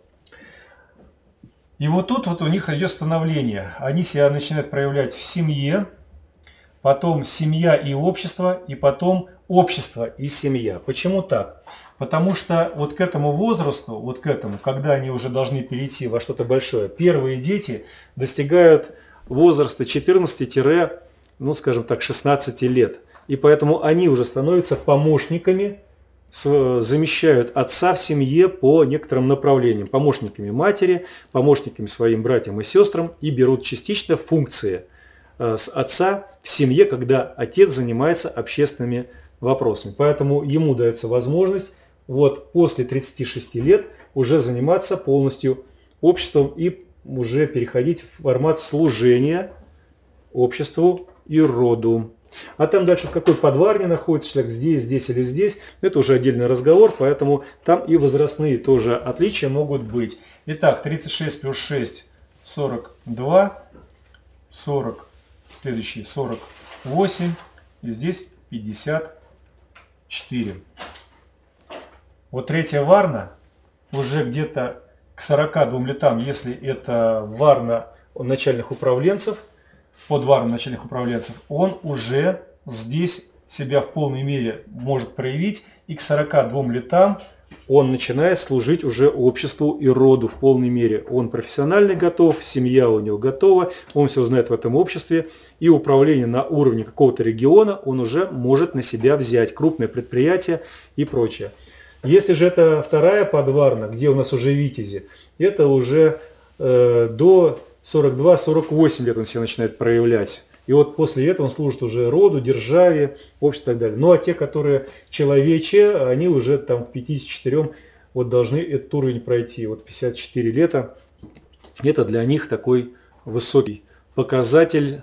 И они здесь уже останавливаются в каких-то там поисках. Они конкретно начинают заниматься служением роду, служение всему вот нашему миру, то есть державный уровень.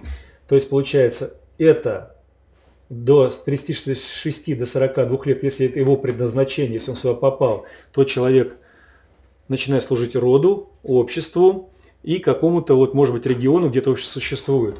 Это управленец э, такого уровня, третьей варны. Витязи служат уже, значит, переходит служение после 42 и где-то к 48 летам они заканчивают это, и у них служение 48 лет уже в полной мере проявлено. Они, естественно, служат себе, семье, обществу, роду и так далее, но недостаточно им одного региона. Они могут уже э, присутствовать в межрегиональном каком-то уровне министры, уже высокого уровня.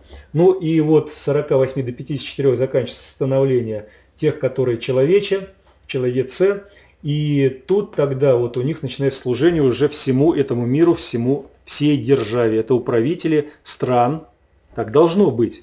Я не говорю, что сейчас у правителей стран это вот человеца или там витязи какие-то. Нет. Я говорю, как это должно быть.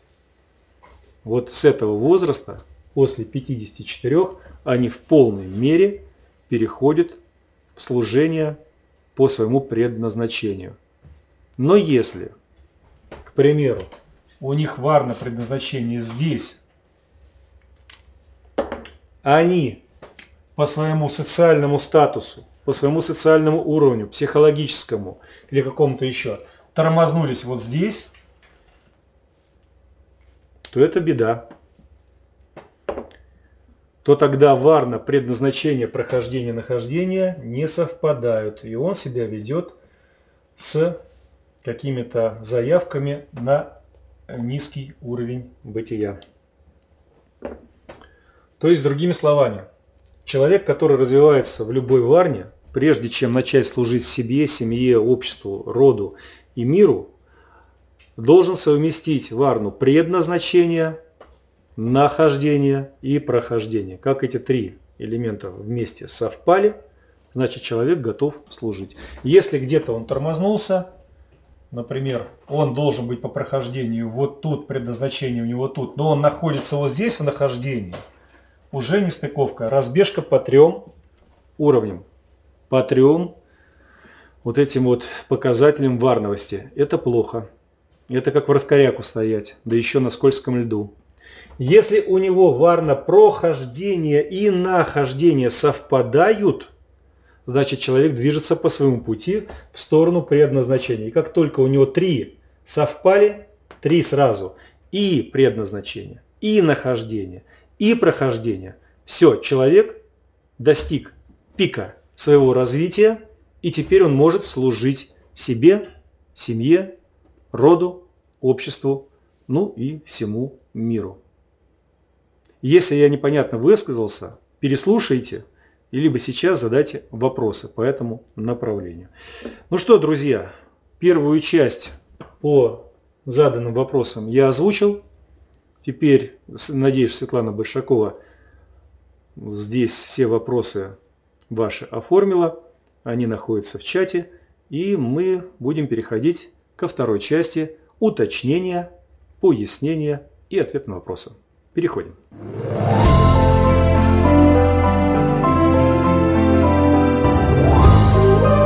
Вы слушаете Народное славянское радио.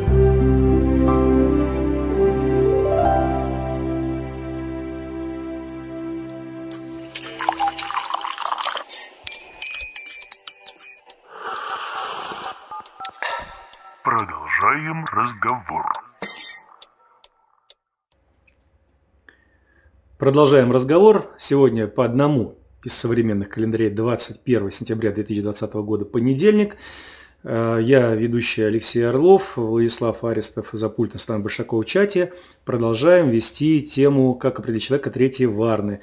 Это уже четвертая передача по славяно-русской варновости. Напоминаю, кто не смотрел предыдущие три – настоятельно рекомендую с ними ознакомиться, потому что не хочется отвечать на одни и те же вопросы, которые тогда уже были рассмотрены очень подробно. И вторая часть – это у нас ответы на вопросы нашей встречи в интернете. Виктор Яковлев. Какой варне принадлежат те, кто втихаря явно или неявно подталкивает людей к самостоятельности, ответственности и всячески поддерживают в добрых начинаниях? Виктор, такие люди могут находиться в любой варне, потому что есть варна прохождения, нахождения и предназначения.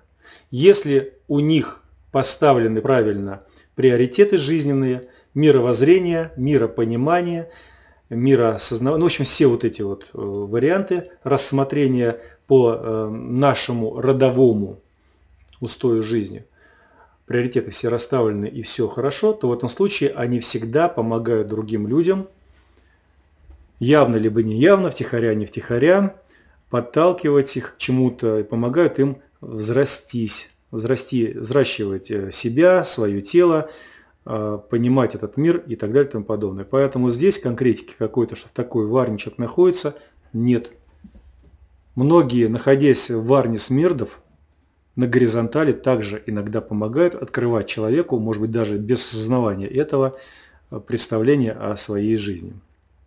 Ну уж там про высшее я вообще ничего не говорю, если так все понятно. Так, Зайнаб Чупалова. Как выглядит женщина третьей варны? Как ее определить и какой мужчина ей нужен? Давайте с конца э, я отвечу, Зайнаб. Женщине третьей варны нужен мужчина не ниже третьей варны. Вот так. И вообще, э, как-то в свое время Алексей Васильевич Трехлебов сказал, что женщину в древности, варну женщины в древности, определяли по варне мужчины. Женщина выходит за муж. И поэтому, если женщина, например, второй варны, либо третьей варны, выходит за мужчину, который находится в первой варне, ну это будет беда.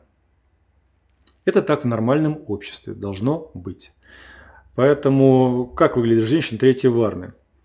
Вообще есть э, такое подразделение, как э, славяно-русская варновость с женским взглядом, женской направленностью. Это вообще отдельная история, потому что мы должны понимать, до 6 лет, когда у нас чада, когда молочные зубики, что мальчик, что девочки, они себя проявляют, в общем-то, похоже, одинаково. А вот дальше начинаются какие-то вот расхождения уже, там проявляются половые какие-то вот признаки, которые, может быть, так неявно еще влияют вроде бы на жизнь, но они уже присутствуют, когда себя уже мальчик и девочка ассоциируют как именно мужского пола или женского пола.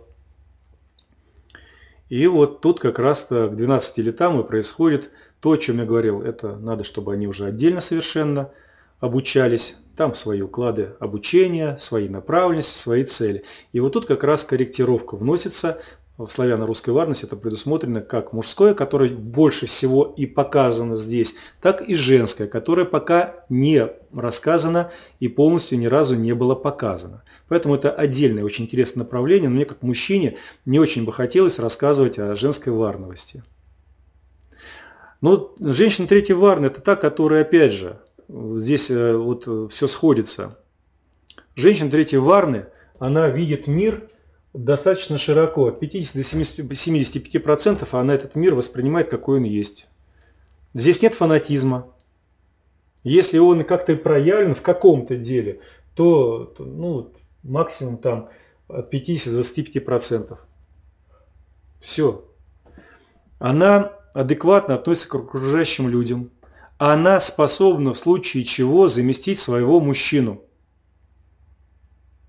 Во многих вопросах потому что вместе они живут осознанием устройства мира.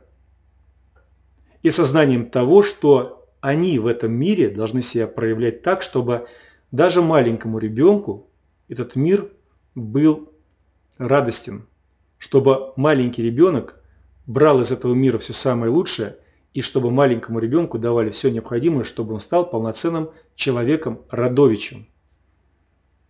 Поэтому для этой женщины, несмотря на то, что у нее есть родные дети, чужих бед и чужих детей не бывает. Вот это надо понимать. И поэтому она может заместить своего мужчину. Но надо учитывать определенные обязанности, которые на них есть, на этих женщинах. И то, что она, вот рождая детей здесь, больше занимается, чем мужчина своими детьми. Потому что варне она подходит, но вот здесь больше отвлекает ее домашнее хозяйство, дети, ниже чем мужчину. Мужчина пришел, все расставил по своим местам, все хорошо, замечательно, а вот женщина с детьми постоянно. И поэтому женщина третьей варны отличается тем, что у нее в доме всегда порядок, дети не галдят, не бегают бессмысленно, никогда нет ругани в этом доме, при детях во всяком случае. А если возникает ругань, то в этом случае ругань не вот это, когда ты дурак сам дур, там дурак или ты дура сам дурак. Это ругань переходит в формат понимания, кто я. Но это вот, как правило, вот здесь, когда еще бушуют э, там, э, гормоны, когда еще становление, вот в самом начале. Когда уже постарше, там уже ругани никаких нет, она не нужна. Поэтому даже руганью это трудно назвать. И женщина прекрасно понимает, что она замужем. Всегда. иногда у женщин третьей варны могут проявиться качества лидера в том случае, если погиб мужчина. Такое есть. Но и даже здесь женщина не берет в полной мере ответственность за весь мир. Она берет ответственность за ближайшее окружение, проявляя свою третью варну. Вот здесь эти надо учитывать моменты. Но опять же, об этом надо говорить в отдельной передаче. Так, Сергей Будских. Алексей, а президент одной из фантастических стран, самый большой э, на фантастической Мидгард-земле. И с третьей или четвертой Варны благодарю. Угу. На сегодняшний момент слово «президент», дословный перевод слова «президент» означает представитель интересов британской короны на территориях, которые находятся под управлением британской короны, то есть в колониях. Поэтому, когда мы говорим о слове президент, то есть представитель британской короны на колониальной земле, то мы тогда понимаем, что никогда полной мере проявлена третья варна, не может быть подчиненной другой стране, другому мировоззрению и другому мировосприятию. В этом случае тогда эта варна может быть теневая, о чем я уже говорил, создание картелей. Да, территория находится под ним, но в этом случае вся сила, которая есть, она направлена не на созидание, а на разрушение. Если вы посмотрите еще раз этот ролик, который первая часть была, вы тогда дадите себе ответ, что происходит на вот этой самой волшебной Мидгард-земле фантастической, и что там делается и так далее и тому подобное, и поймете, что делается людьми, на самом деле находящимися на высоком уровне варного развития, либо это просто социальный статус, либо это ставленники. Но надо честно смотреть, а не так, что вот мне не нравится вот это, что делает там президент, либо нравится, что он делает. Поэтому я либо его противник, либо я его сторонник. Надо всегда учитывать человеческие качества, э, кто такой этот самый президент, либо руководитель. Второе, в каких обстоятельствах жизни он находится. И вот только третье, это какой он руководитель. Если мы вот эти три момента разделяем, то тогда мы будем воспринимать либо как руководителя отдельно, что не может быть, он же не картина на стене, он живой человек, либо как живого человека и примерить его какие-то деяния на себя, что тоже неверно, потому что он руководитель. Либо не учитывать, в каких обстоятельствах он находится. И тогда тоже будет проблема. А мы часто со своей, скажем так, жердочки – не можем познать ни как самого человека, ни как обстоятельства, которые окружают нашу страну, например, либо какую-то другую страну, ни его предназначение. И поэтому вот такие неприятные суждения либо за, либо против у нас возникают. А помните, кто все время выступает либо за, либо против? Вот, первая варна. Первая варна всегда либо хороший, либо плохой, либо за, либо против. Это фанатизм. Поэтому если мы сейчас разбираемся как взрослые люди, хотя бы не по варне, а по статусу социальному, это отдельный разговор, чем отличается социальный, то есть общественный уровень и возрастной уровень от варности, хотя в варности это все представлено. Так вот, если мы разбираемся как взрослые люди, тогда мы говорим «да», «нет», но что-то есть посередочке. И это посередочке может быть даже важнее, нежели чем «да» и «нет». Наше восприятие президента, министра, еще кого-то. Очень часто зависит от того, где мы сами находимся. И вот исходя из этого и будут ответы либо верные, либо неверные, которые нас приведут к чему-то важному, либо разрушат нас. Вместе с нашей страной, например. Идем дальше. Дарума, здравия, Алексей. А про четвертую варну расскажете? Очень хотелось бы. А что про нее рассказывать-то? До четвертой варни как до Луны пешком. Поэтому, ну, Луна есть, да. Четвертая Варна есть. Хотите, чтобы рассказал, тогда уточните, что именно вы хотите слышать про четвертую Варну. Максим Владимирович. Здравия, Алексей. Вопрос. А когда с гороскопами у человека все с точностью до наоборот? Полная нескладушка с 80 лет, а потом постоянно начинается синхронизация. Это что за птица? Хм. Здесь несколько может быть вариантов, которые уникальны. Когда идет вот как раз эта нескладушка и наоборот – Человек проходит становление с отрабатыванием предыдущих долгов перед родом, например, предыдущих долгов перед страной, перед семьей, перед обществом и так далее. И тогда его ведут по той стороне, которая была у него там, по тому пути, который был там, он должен отработать. И поэтому гороскопы, связанные с его рождением, могут не срабатывать. А потом отрабатываем, становится на свою стезю, и тут начинается уже складушка, ну, может быть, там не 100%, ну, процентов 50-75%. Вот это вот другой вариант бытия. Отработка предыдущих каких-то нагрузок.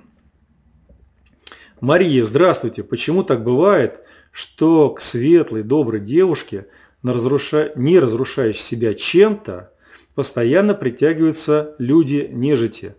Мария, всегда мрак атакует свет – и те, кто находится, как здесь написано, в состоянии нежити, это говорит о том, что у них очень сильно работают не то, что первые три чакры, у них очень активно работают гениталии. У них вся жизнь посвящена одному, где бы кого найти, чтобы с ним совокупиться. И если он не согласен э, по-хорошему, то будет по печени. Вот э, это надо понимать. Поэтому девушка, которая чуток повыше – она должна сама простраивать ситуацию, сама им соответствовать, где бы притянутся не нежити, а притянется тот, с которым она создаст свою жизнь на всех уровнях, от гениталий до высшего. Но в этом случае вопрос к самой девушке. А свою жизнь-то она как видит? Видит она свою жизнь в продолжении рода. Либо это Божий одуванчик, который читает хорошие книжки, мечтает о чем-то, правильную музыку слушает, правильные фильмы смотрит. И семья у нее эфемерная. Семья это для нее ну, что-то такое божественное. Какой-то там принц, не просто на белом коне, а на белом пегасик не должен пролететь. И должен ее взять и перенести на этом Бегасе на какие-то корабли там, или какой-то корабль с алыми парусами, который поплывет куда-то в светлое будущее. А дети, ну что такое дети? Ну дети это ну, ну зачем? Ну вот, вот возвышенное что-то. Поэтому часто девушки, воспитанные на этих вот романах каких-то непонятных, оторванных от жизни, прочитавшие правильные книжки, забывают о том, что они женщины, женского начала, женского чина. Но поскольку они светятся, то тогда вот те, которые, как написала здесь, нежити, Мария, очень активно напоминают им об этом и трясут своими причиндалами при каждой возможности. Мария, женщина должна быть женщиной. Не воздушным шариком, не призеленной тварью, а женщиной. И вот тогда притянется тот единственный, который даст по всем уровням настройки, и с которым создастся семейный союз, где будут прекрасные дети – и тогда вы будете понимать, для чего вы живете на земле, для чего эти дети пришли в ваш дом. Идем дальше. Виктор Яковлев. Есть понимание, э, к какой варне я принадлежу. Но ошибки, допущенные в прошлом, задержали прохождение по той варне. Ну, по варне. Теперь, когда все понятно, встретился с очень крепким сопротивлением. Что делать с этим сопротивлением? Откуда сопротивление? Ну, здесь, Виктор, все очень просто. Во-первых, если есть сопротивление, надо разобраться. А это сопротивление что? Это э, товарищи с рожками, красноглазенькие, остроухенькие, которые что-то делают для того, чтобы вас либо проверить, либо чтобы куда-то вернуть. Либо это тренажер, где эти существа могут присутствовать, но это тренажер, который позволяет вас к чему-то подготовить. Тут мышцы разработать, ловкость разработать, быстрое какое-то мышление. Надо понимать, если это тренажер, то он вас не разрушает. Он вас не уничтожает. Он делает вас сильнее и отбрасывает от вас все, что не ваше. Если это чумазенькие, красноглазенькие, остроухенькие, они вас направляют на свою стезю. Тогда вам кажется, что вы идете по своему направлению. Но здесь, во втором варианте, вот эти самые товарищи с рожками, с красными глазками, которые находятся вот тут, в антиварных, противоварных, ну, это ваши помощники, которые вас уберегают от многих проблем, и которые вас возвращают на свой путь. Но они это делают очень больно и жестоко.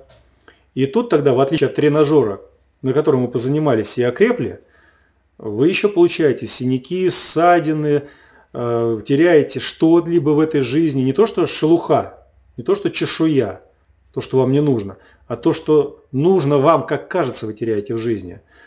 И это идет по принципу такому. Сначала какой-то образ приходит, что что-то вы делаете не так. Потом кто-то говорит слово, дружище, Виктор, ну ты ну, что-то не то делаешь. Не делай так, снег башка пойдешь, совсем мертвый будет.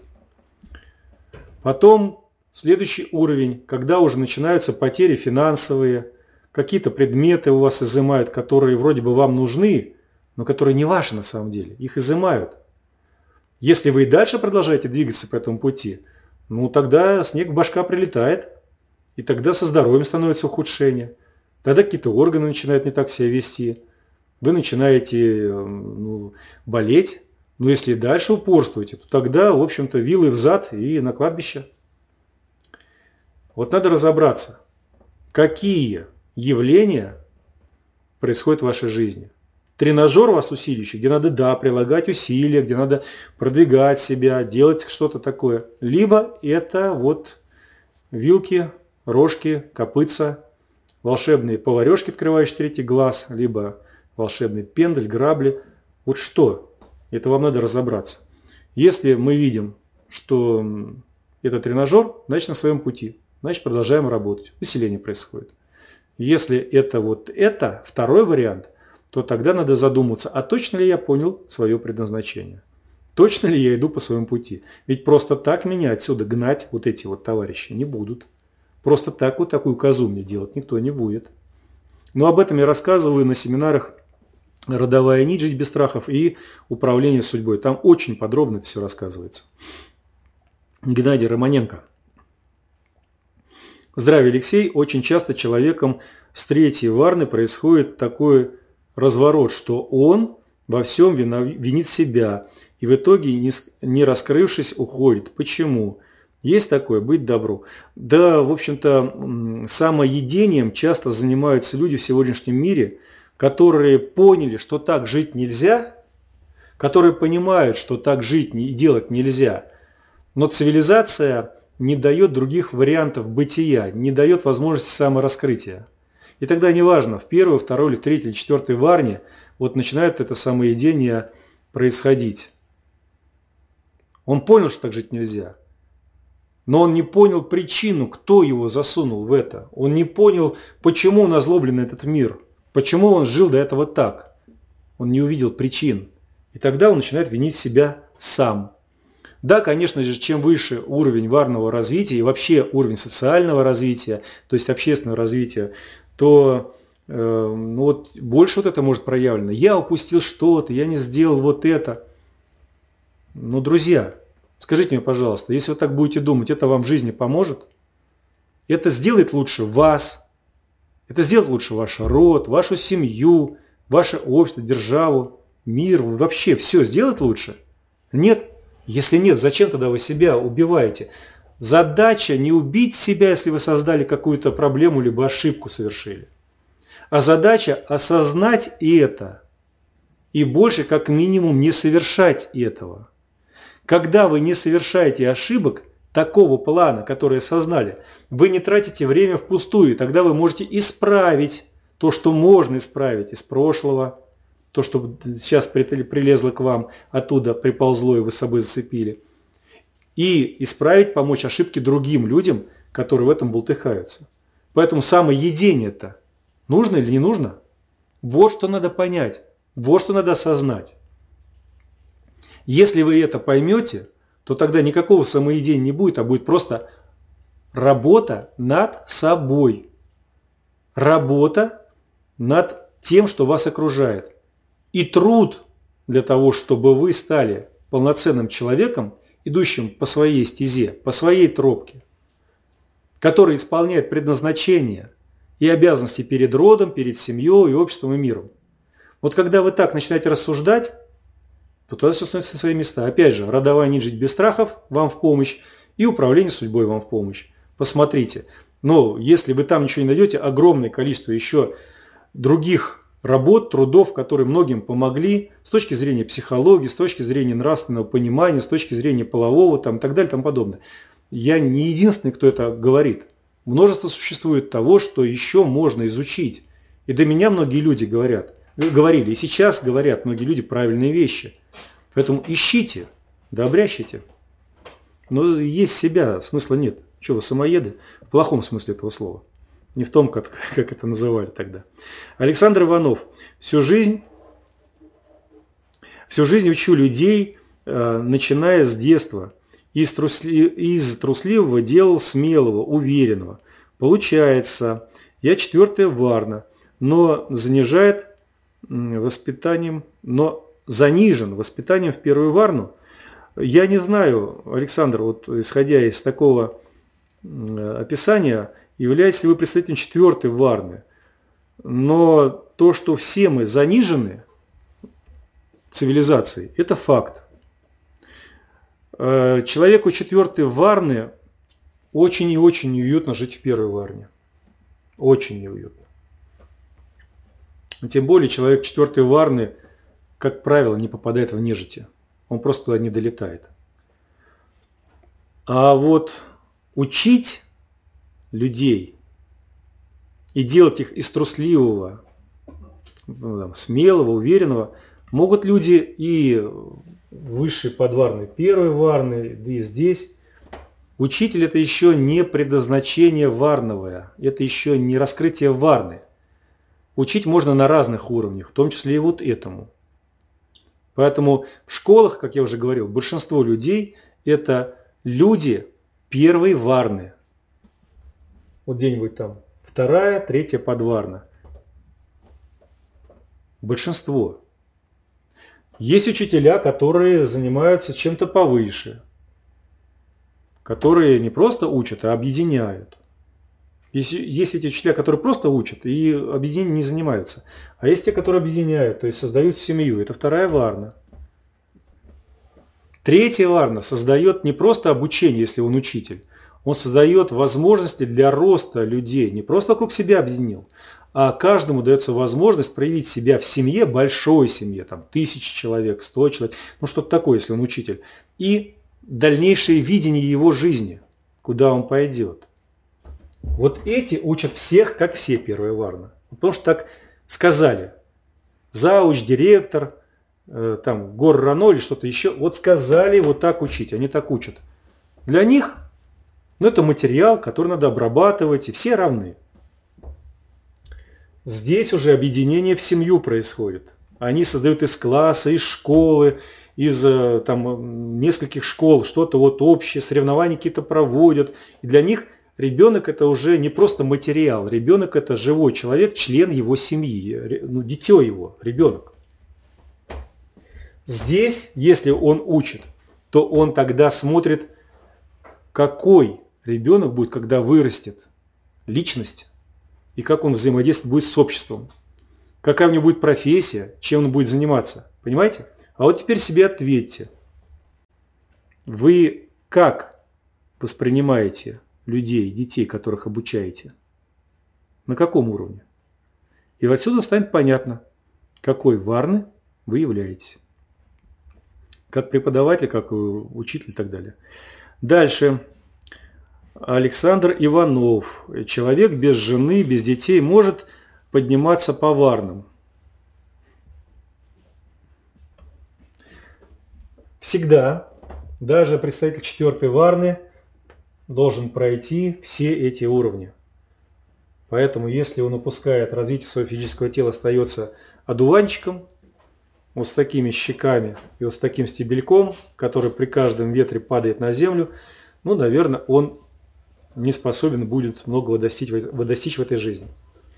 Если он не прошел семейный союз и не создал счастье внутри семьи, не, нас, не настроился на лад и не настроил на лад свою вторую половину и не породил детей, то в этом случае что он сделает с другими детьми? Как он будет их понимать? Как он будет понимать чаяние семьи? Он с собой-то не разобрался. Вот здесь. Тело кое-какое непонятное. Так вот он еще с семьей не разобрался. Как он поймет тех, с кем ему взаимодействовать? Как он поймет тех, кто у него будет трудиться? И ради кого он будет трудиться? Он что, будет свое предназначение на них навязывать? Свои капризы на них накладывать? Глупость. Поэтому, проходя становление тела, становление семьи, порождение, налаживание отношений, любовь и прочее, прочее, он только после этого сюда войдет. Иначе он застрянет где-то вот здесь, где-то в этом вот застрянет, когда еще тело до конца не создано, и будет, скорее всего, психопатом, ниже чем представителем третьей варны. Даже в возрасте и 36, и 54, и 48, ну и так далее. И вот так поговорка седина в бороде, а ума в голове нету, вот она как раз будет соответствовать той действительности. Серега. Как воспитывать детей, чтобы они могли войти на свою варну предназначение в общих чертах? Первое, Серега, что нужно сделать? Понять, кто я, какой мой уровень. Если мой уровень вот здесь, то в этом случае, скорее всего, не получится. Но здесь я могу дать основы построения физического тела. В здоровом теле здоровый дух. Ну и так далее. Там, эй, вратарь, готовься к боли. Там, мы рождены, что сказку сделать были. Вот это вот можно давать. Вот, ну, с физическим таким планом, игры, развитие тела. Ну и помочь ему стать каким-то там специалистом в каком-то направлении, хотя бы свое передать, что вы умеете. Ну или же, если не хватает, то найти преподавателей, учителей, мастеров, которые за вас это сделают. Но вы должны понимать, что ломать нельзя, нельзя запихивать под себя. Если вы здесь, то тогда вы уже и физическое тело простроите, и дадите основы жизни, бытия, семейной ценности сразу дадите. И тут уже поменьше нужно будет учителей. Тут вы будете уже ориентироваться на что-то свыше или на кого-то свыше. Показывая какие-то примеры, обращаясь в какие-то общества, куда-то его отдавая и прочее. Потому что всего вы тоже здесь не можете уметь, вы будете хороший специалист и, может быть, там семейный хороший, но вот ограничения какие-то будут. Но если вы здесь, то тогда вы сами дадите многое и найдете на каждом уровне правильного там, физического тренера, правильного преподавателя, а, правильную школу направите, вуз правильно определить с ребенком вместе и так далее. Здесь намного все шире будет для вас и для ваших детей раскрыто. Это вот в общих чертах. Но всегда начинать с самого себя. Если вы не поняли, кто вы, то в том случае, как вы поймете, кто перед вами и что вы дадите. Поэтому хочешь изменить мир, начни с себя, а уж тем более, когда это касается ваших детей и ваших близких. Сергей Будских. Алексей, если корректно текущей ситуации, можешь привести пример кого-либо, из представителей Третьей Варны, не обязательно современников. Благодарю, не буду приводить такие примеры. Почему? Потому что мне интересно, чтобы вы сами, прослушав, изучив славяно-русскую варность хотя бы в таком сокращенном формате, как наши встречи, вот эти вот четыре встречи, вы сами начали определять по мыслям, по чаяниям, по делам, по поступкам, по результатам дел, по взаимодействию с другими людьми. Кто кем является.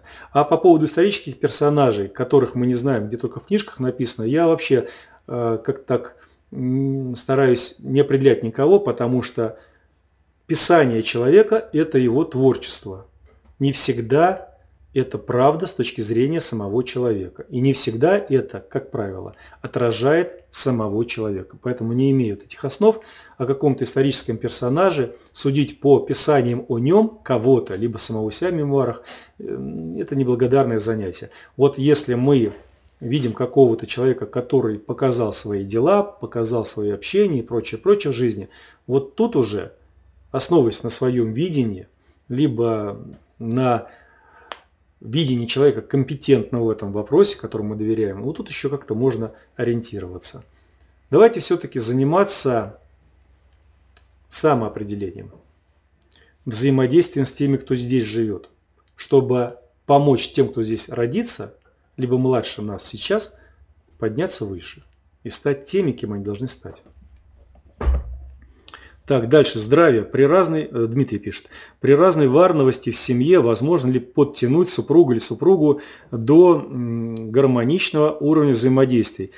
Значит, э, супруга вы не подтянете, если вы женщина, а вот супругу, если вы мужчина, еще можно подтянуть до гармоничных взаимоотношений. Но в этом случае вам придется учитывать потребности этого человека, своей супруги, как женщине, которая смотрит на мир своими глазами, исходя из своей, своего предназначения, исходя из того объема инструментариев и их мощности, которые она здесь в этой жизни имеет. Вот если вы это способны будете осознать, если вы это способны будете принять, вот тогда, исходя из этого всего, вы сможете помочь человеку достичь тех уровней, которые она должна достичь по жизни, и э, дать ей уже не на варность вряд ли ее перетащите, а вот дать ей социальные уровни понимания этого мира и интереса вы сможете. Для этого вам необходимо обеспечить, если она, например, в первой варне, необходимо обеспечить все, что связано вот до пупка как минимум. Вот она до пупка все поймет. То есть ей нужно благополучие, ей нужно достаток, чтобы дом полная чаша. Но при этом, если вы просто ей будете кидать эти подачки, она будет э, как-то бабка, которая вот у разбитого корыта у моря сидела. И все время будет мечтать стать владычицей морской, и вас там загнобит по полной программе. Поэтому, давая подарок, необходимо проводить такие беседы, не нравоучительные. Нравоучительные для первой варны не подходят. Они сразу врага вас увидят, которые учат а вот такие вбрасывать еще э, миропредставления, миропонимания и мировоззрения, которые бы ей были понятны, которые бы ей были приняты и которые бы, э, которым бы она следовала. Это должно быть в форме игры «развлекай и увлекай». Увлекай, направляй, направляй, действуй. Вот только таким образом. Женщина же, если вдруг, если вдруг оказалась высшей варны, это беда. Потому что мужчина первой варны – это как дикий бык, которого вот так вот усмирить и переделать невозможно. Он даже понимая свою неправоту, будет все равно делать то, что он делает. И будет это защищать, и будет женщину высокой варны опускать на свой уровень. Будет всеми возможными способами превратить ее в не пойми что и смешать ее с не пойми чем плохо пахнущим. Вот так устроено. Потому что мужчина – это глава семьи, он будет об этом кричать, даже в пьяном угаре он об этом будет кричать, что он глава семьи, и ты должна подчиняться мне и так далее. И выполнять все, что я скажу. А поскольку низкая варна – это все, что до пупка, то здесь будут претензии с точки зрения и обеда, и ужина, и завтрака, не так одеты дети, э, не так они устроены, лбы разбиты и прочее, прочее. И ты вообще там мне уже чуть ли там не изменяешь, либо мне отказываешь. А женщина будет говорить, подожди, ну ты же пьяный постоянно, как я с тобой буду взаимодействовать? И ребенок у меня разбил лоб не потому, что я плохая мать, а потому, что я постоянно с ним. Постоянно с ним. Вот я 90% жизни, вот если мы возьмем нашу общую жизнь, постоянно с ребенком, поэтому вероятности падения ребенка в 90% намного больше, чем только в 10% взаимоотношения с тобой, когда он находится. Вот это вот человеку вы не объясните, он это не поймет потому что он в пьяном угаре там, либо каких-то требованиях, либо еще чего, требует от вас подчинения от женщины более высокой варны. А вы не можете ему подчиниться, потому что по чину вы выше, и вам придется играть, подстраиваться. Вот если вы это допустили, то будет обязательно раскол семьи. Мужчина, взявший варну ниже, женщину нижней варны, еще сможет настроить отношения, еще сможет ее понять, сможет ее принимать, когда она есть, любить и так далее и тому подобное, э, потому что он сам будет правильных взглядов на этот мир. Он, ну, в большинстве случаев, опять же, не учитывая вот эти вот разбойные дела, о которых я говорил. он все вот будет выше, и поэтому будет ее тянуть, и будет понимать ее, и будет в нее вкладывать социальный уровень миропонимания правильный. А вот мужчина, который взял жены высшую варну, там будет беда. Это однозначно. Уже проверено горьким опытом неоднократно в этой жизни у разных людей. Так, дальше. Зайнаб. Как варность родителей влияет на варну детей? В чью сторону э, проявляются появляются души, если детей четверо, варны разные. Да, на самом деле варна родителей, а мы говорим про славяно-русскую варновость, а не про индуистскую. Еще раз всем напоминаю, индуизм не трогаем вообще, это не наше. Оно вышло из нашего. Оно было упрощено специально для тех народов, чтобы друг друга не передавили, там, не убили, и чтобы там остались люди жить было упрощено до нельзя вообще. Туда было послано, кастоварновая система туда была отправлена для того, чтобы сохранить жизнь этим людям. Но это не наше. Когда мы создаем игру для детей, это ничего не означает, что мы в эту игру должны сами играть. Мы создали игру для того, чтобы дети занимались чем-то, друг другу глаза не вышибли, чтобы они чему-то обучались и так далее. Но игра эта, нами созданная, не является игрой для нас. Мы в нее тоже можем поиграть но это не наша игра. Поэтому мы отталкиваемся от славяно-русской варновости. И здесь мы должны понимать, что в семью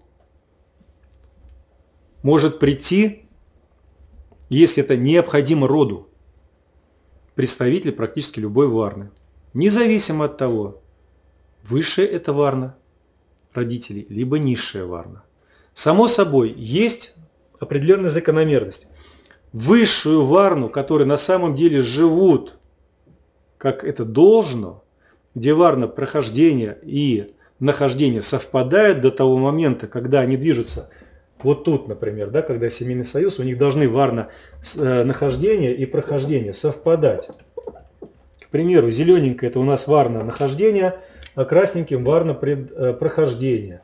При этом, например, у них синенькая, ну там, да, синенькая, да, синенькая у них вот тут должна быть, например, это варна предназначения. Вот когда у них варны прохождение, нахождение совпадают, то они так вот совместно поднимаются обе и потом соединяются воедино все три.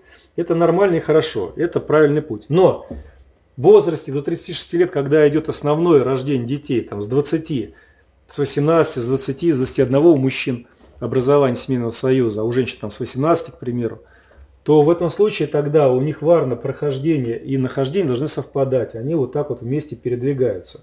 Это норма.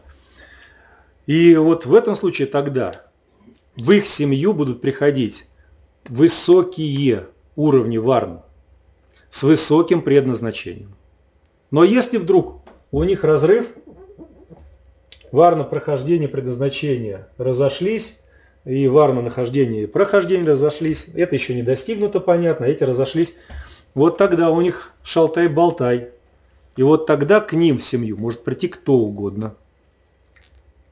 Потому что не надо молить о том, чтобы пришли добрые, хорошие дети. Надо жить так, чтобы эти дети пришли в этот мир. Моление – это бесполезное занятие. Вы можете молить Бога, чтобы Он помыл попу. Но при этом, если сами вы не помоете попу, вы так с грязной попой будете ходить. Вы можете Бога молить, чтобы Он там от вас избавил от чего-то. Но если вы не делаете ничего, чтобы избавиться от этого, будет как в анекдоте про еврея, который молил Бога выиграть в лотерею автомобиль, но при этом не купил даже лотерейного билета. Вот поэтому моление Бога, чтобы послали вам высокие развитые души, сущности в семью, с хорошим духом, с хорошей варновостью, и при этом вы будете попивать пивасик, либо заниматься не пойми чем, ни к чему не приведут хорошему. Вы получите то, что заслуживаете. Боги не идиоты. И вы даже не, не успели подумать, а боги уже знают прекрасно, о чем вы собираетесь подумать. Вы еще это не сделали, а боги уже знают, что из этого получится какой будет результат. Неужели таких богов великомудрых надо о чем-то просить? Пошли мне великого ребенка, но при этом я буду сам сидеть не пойми в чем, не пойми какой и заниматься не пойми какими делами. Ну и что это за бред такой?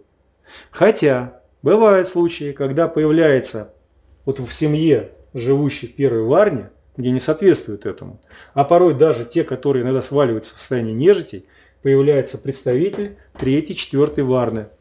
Он приходит в этот мир, чтобы вытащить своих родовичей из этого состояния, чтобы изменить ситуацию в этом обществе, в этой семье, в этом мире. И тогда такое бывает. Смотрим. Мать первой варны, отец, ну так скажем, высшая первая варна, третья подварна, но при этом ребенок рождается, который сразу там четвертая варна, к примеру, и он сразу себя проявляет как четвертая варна. Вот он поднимается, поднимается, у него все идет, движется.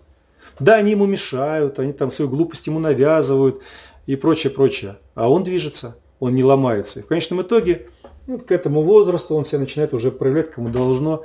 И родители удивляются, откуда ты такой взялся? Чего ты вдруг ты вот это занимаешься этим? Откуда ты все это знаешь? Кто тебя учил? Ты же в наших глазах рос, ты это не мог знать, мы тебе это не давали, учителей не было.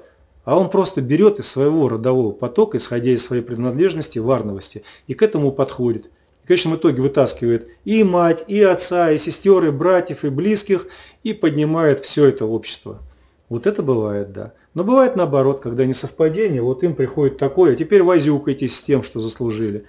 Так что вот такие вот дела и так влияет варность родителей на то, что происходит в дальнейшем. Андрей Федотов. Как правильно выбираться из большого разрыва между варной предназначения и варной прохождения или сущность не переоценивает себя. Итак, здесь, Андрей, маленькое уточнение. Предназначение это вот куда надо прийти к какому-то определенному возрасту, соответственно, этому варному предназначению. А я говорю про схождение варны, прохождение и нахождение, где находится и где проходит. Например, к возрасту 18 лет он должен закончить формирование третьей подварны первой варны. Но он тормознулся на 12 летах, у него до сих пор э, мысли о машинках и так далее. А тут он уже о семье пора начинать думать. И вот тогда варное нахождение с варной прохождение расходится. Он находится вот тут, а должен проходить вот этот опыт. Ну как, например, десятиклассник по возрасту должен учиться в 10 классе, а он два раза оставался на год и учится, например, там в каком-нибудь там восьмом классе до сих пор. Разрыв. Он по возрасту должен быть в 10 классе, а до сих пор проходит программу 8 класса. Вот то же самое и здесь. Разрыв между варной прохождения и нахождения – это нехороший симптом.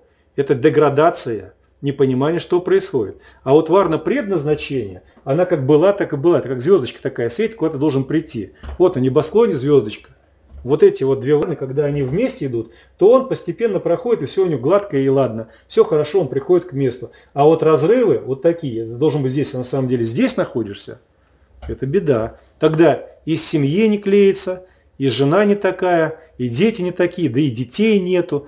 А потом профукал все, приходит сюда, и семью не наладил, и детей не породил, и бобыль. Холостой. Выстрел. Ну и зачем пришел эту жизнь? Так что вот такие вот дела. Варно прохождение, нахождение должны в хорошем смысле этого слова совпадать всегда. Они должны двигаться.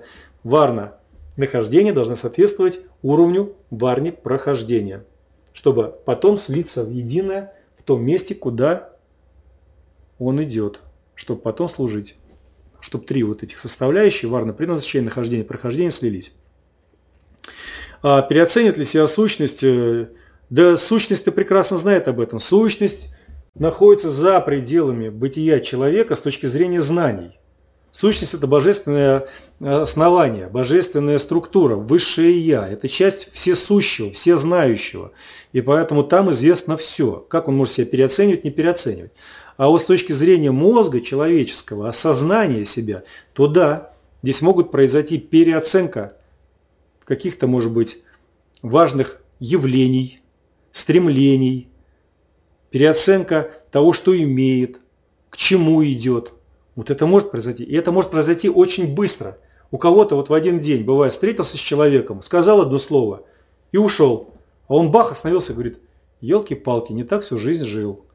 И давай там ковыряться в жизни своей, что он делал, что не делал, в опыте своем, в опыте других людей, книжки правильно читать, фильмы смотреть. Через год встречаешься, говорит, я с тобой встретился год назад – До этого вообще сундук сундуком был. А ты как будто крышечку открыл, вот оттуда что-то выкинул, ты что-то вставил туда. И я, говорит, начал вот туда набирать теперь знания. И то, что со мной было тогда, мне казалось ненужным. А я теперь новое все туда закладываю. А до этого, говорит, даже не задумывался об этом. Вот переоценка, которая произошла буквально за секунду, когда мы встретились. И такие же случаи мне рассказывают другие люди, которые, с которыми я не взаимодействовал, что кто-то у них в жизни встретился, либо кому-то они что-то дали, и мир изменился, либо произошел какой-то случай. Там потерял сознание, упал, прочнулся гипс, или там в мозгах новая программа. Переоценка произошла. Но об этом рассказывается в управлении судьбой более подробно, там, если мы касаемся инкарнации, реинкарнации и так далее. Об этом я все подробно рассказываю. Так что переоценки происходят. Вопрос только когда в каких случаях. Мудрый сам переоценивает, а за дурака что-то делают постоянно. Дурака пинками гоняют, какую-то морковку показывают, куда надо двигаться. И варны тоже, те, которые вот эти, ну, поскольку вот они э, ниже пояса все, то в этом случае тогда для них важен какой-то стимул. Стимул. Сти – палочка, мул – это животное, которое острой палочкой тыкает в попу, чтобы он шел. Вот такой стимул им нужен.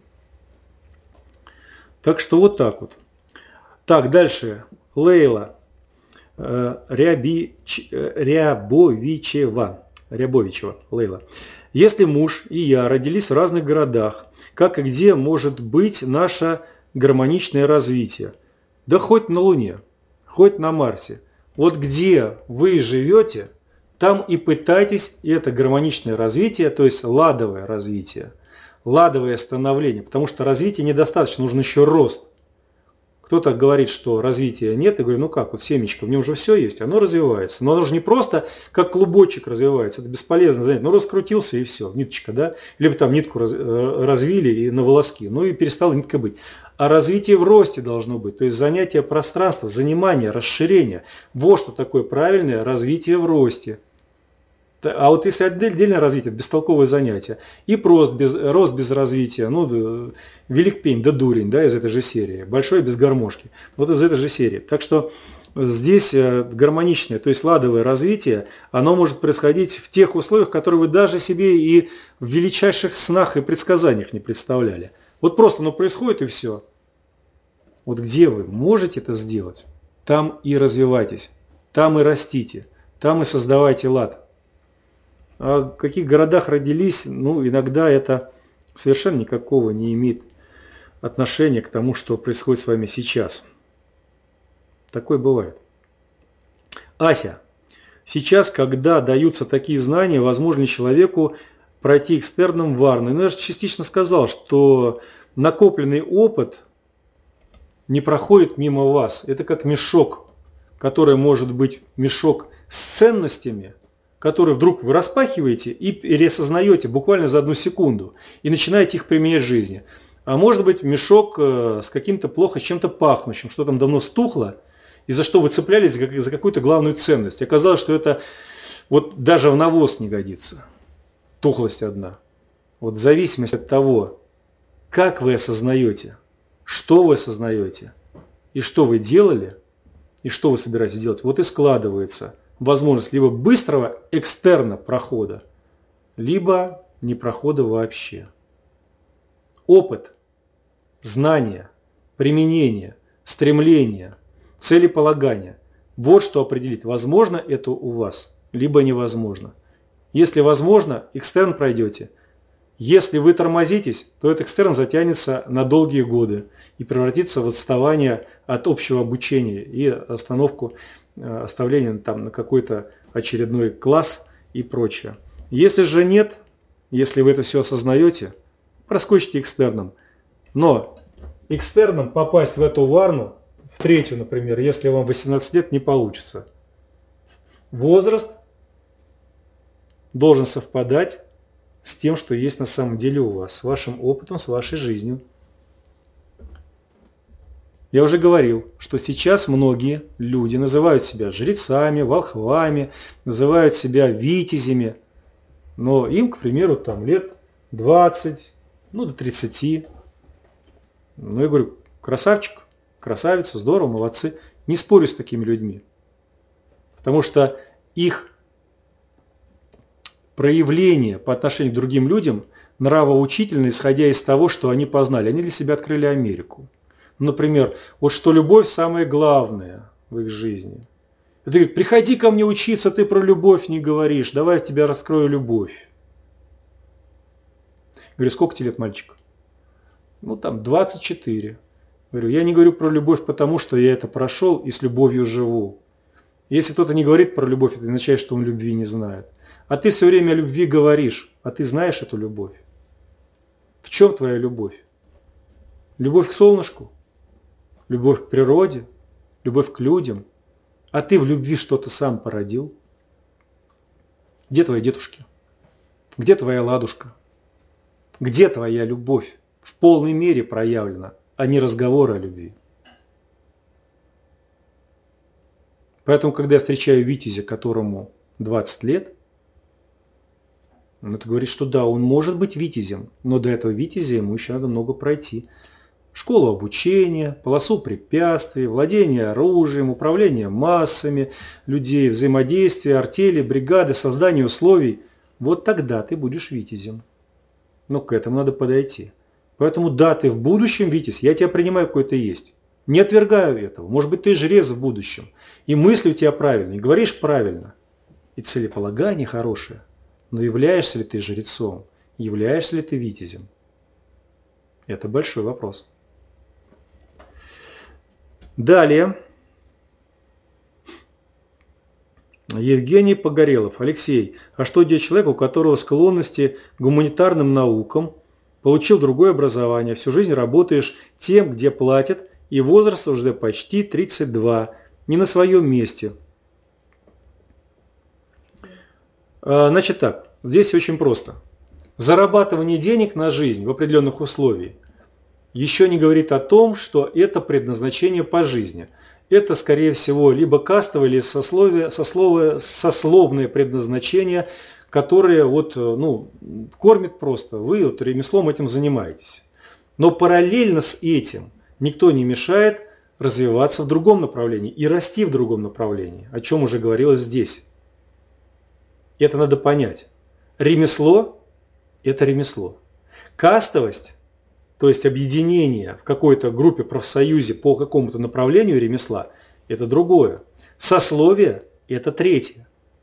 Но варновость – это не кастовость, не сословие и не ремесло. Варность – это предназначение проявить себя как человека в жизни. А ремесло и кастовость, сословие – это где уже конкретно человек в жизни в какой-то специальности себя проявляет. Если вы хороший ремесленник в чем-то, но видите, что у вас рост дальше идет, вы будете сделать так, чтобы ваши знания в этом ремесле в дальнейшем помогли другим людям что-то более широко развить, что-то более широко понять. К примеру, Здесь я родился в семье кузнецов, условно. И я воспитываюсь в кузнечном деле, общаюсь с своим родителем, он показывает, как что там устроено и так далее. Я осваиваю профессию. Но я чувствую, что эта профессия, ну, мне интересна, но не совсем моя. И наступает момент, когда я говорю, бать, ситуация такая, я освоил профессию, и она мне приносит вот, ну, хлебушек. Я вот и это сделаю, и это сделаю, и это. Но мне что-то вот нужно больше профессии. Он говорит, отлично, сынок, иди в инженеры. Вот, институт металлолитейный там какой-то, металлооборудование, ну что-то еще, вот который связан с этим. Ну ладно, хорошо, я пошел в этот институт. Я там не учусь уже ковать, не учусь уже молотом работать. Не учусь меха раздувать там, или включать их, выключать. Не, не изучаю, какая там нужна температура. Я занимаюсь образованием сталелитейных предприятий, подвоза, например, руды, угля, там, строительством дома или еще чего-то, а может быть еще чем-то, что уже ближе к гуманитарному направлению. И наступает момент, когда, зная свою специальность, хорош, хорошо зная свою специальность, благодаря отцу, семье, получив образование ближе к гуманитарному, я могу теперь соединить в управлении и гуманитарное начало, как с людьми взаимодействовать, как к культуре людей приобщить, и как дать им хлебушки вот направлении, например, стали литейного, либо там кузнечного, либо еще какого-то дела. Тогда у меня на основу, которая помогает мне зарабатывать на жизнь, получать хлебушек, я накладываю гуманитарное свое стремление и образую некое сообщество, где и то, и то, и то очень важны. Поэтому с чего вдруг представление, что все пропало, Евгений? Откуда оно взялось? Человек сам создает свою жизнь, когда понимает свое предназначение в этой жизни. Но это управление судьбой. Идем дальше. Ваня Левашов. Алексей. Иванушку дурачок из сказок. Какой Варне относился? Юродивые. Юродивый в Варне отсутствует. В славяно-русской Варне слова юродивый нет, потому что юродивый означающий вышедший из своего рода. Выпавший из своего рода, который в роду тупиковая ветвь. Его либо выгнали оттуда, либо он выпал оттуда. Сам. Ю – родивый, вышедший из рода, отвалившийся от рода. Поэтому, когда мы говорим, что э, варна, определение варны, вот нас это интересует, то каким образом родовое предназначение человека, проявить себя как человека, который служит роду, служит обществу и миру, каким образом связано с тем, который из рода выпал. Юродивые появились э, на Руси, вот именно в таком формате, только после определенных событий. До этого юродивых не было. До этого юродивые это были люди, которые как-то, в общем-то, ну, играли совсем другую роль, скажем. Не, не воспринимались они всерьез с точки зрения к ним прислушаться. Были вещуны, были ведуны, были волхвы, были жрецы, э, были предсказатели, входящие в транс определенный. Э, даже элементы шаманизма на Руси применялись, и до сих пор многие в шаманизме находят себя и прекрасно там себя проявляют, но это не юродивые. Иванушку-дурачок не был юродивым, он не выпадал из рода. Все дела Иванушки-дурачка, а слово «ду-рак» означает, когда человек способен входить в некое состояние, недоступное простому человеку, и получать из вот этого медитативного состояния взаимодействия с окружающим миром, природой, обществом, человеками, что-то такое, что другим не дано, то есть не просто двойственное, а два и более, он входил в состояние, которое недоступно другим. А, и всегда приходила божественная сияющая мудрость ему на. То есть озарение. Бац! И он понимал, как это сделать. Он не понимал мыслями, как это сделать. Он делал это по наитию. Он входил в состояние транса взаимодействовал с кем-то, обратите внимание, пришел к бабе Яге, ну что то приперся к бабе Яге, который, который пугает всех детишек о том, что она там жрет кого-то и так далее. Вот что ты поперся к бабе Яге-то? Он не испугался, он не, не осознавал, что там другие люди про бабу Йогу ему рассказали. А он пришел к мудрой, э, например, хранительнице э, пути в потусторонний мир – которая хранила потайной колодец, где в этом колодце что-то хранилось такое, что другим людям она никогда не отдала. Она хранила путь э, через, например, Калин мост, через реку Смородину, где простому человеку нечего делать. И вот он, ну, в нормальном здравии человек пришел, то в нормальном сознании, да он испугался и все. А он не боится этого. Он понимает, да, нет, но что-то есть большее, он туда стремится по наитию, по родовому движению. Он не выходит из рода, а стремится улучшить. И дальше, что он делает-то в роду? Он стремится что-то сделать такое, чтобы помочь людям, себя найти, определиться, кто он такой, помочь своему отцу, помочь братьям, найти семью свою, свою единственную. Если вот мы читаем настоящие сказки, а не те, которые уже извратили.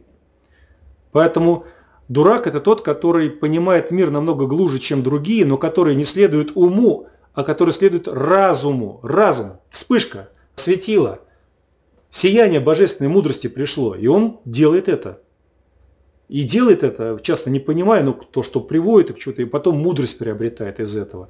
А когда приобретает мудрость, появляется ум. Он становится умным потом. А не так, как нет, сначала умный становится, а потом пытается разуметь. Боже, это горе от ума называется. Так ничего не получится.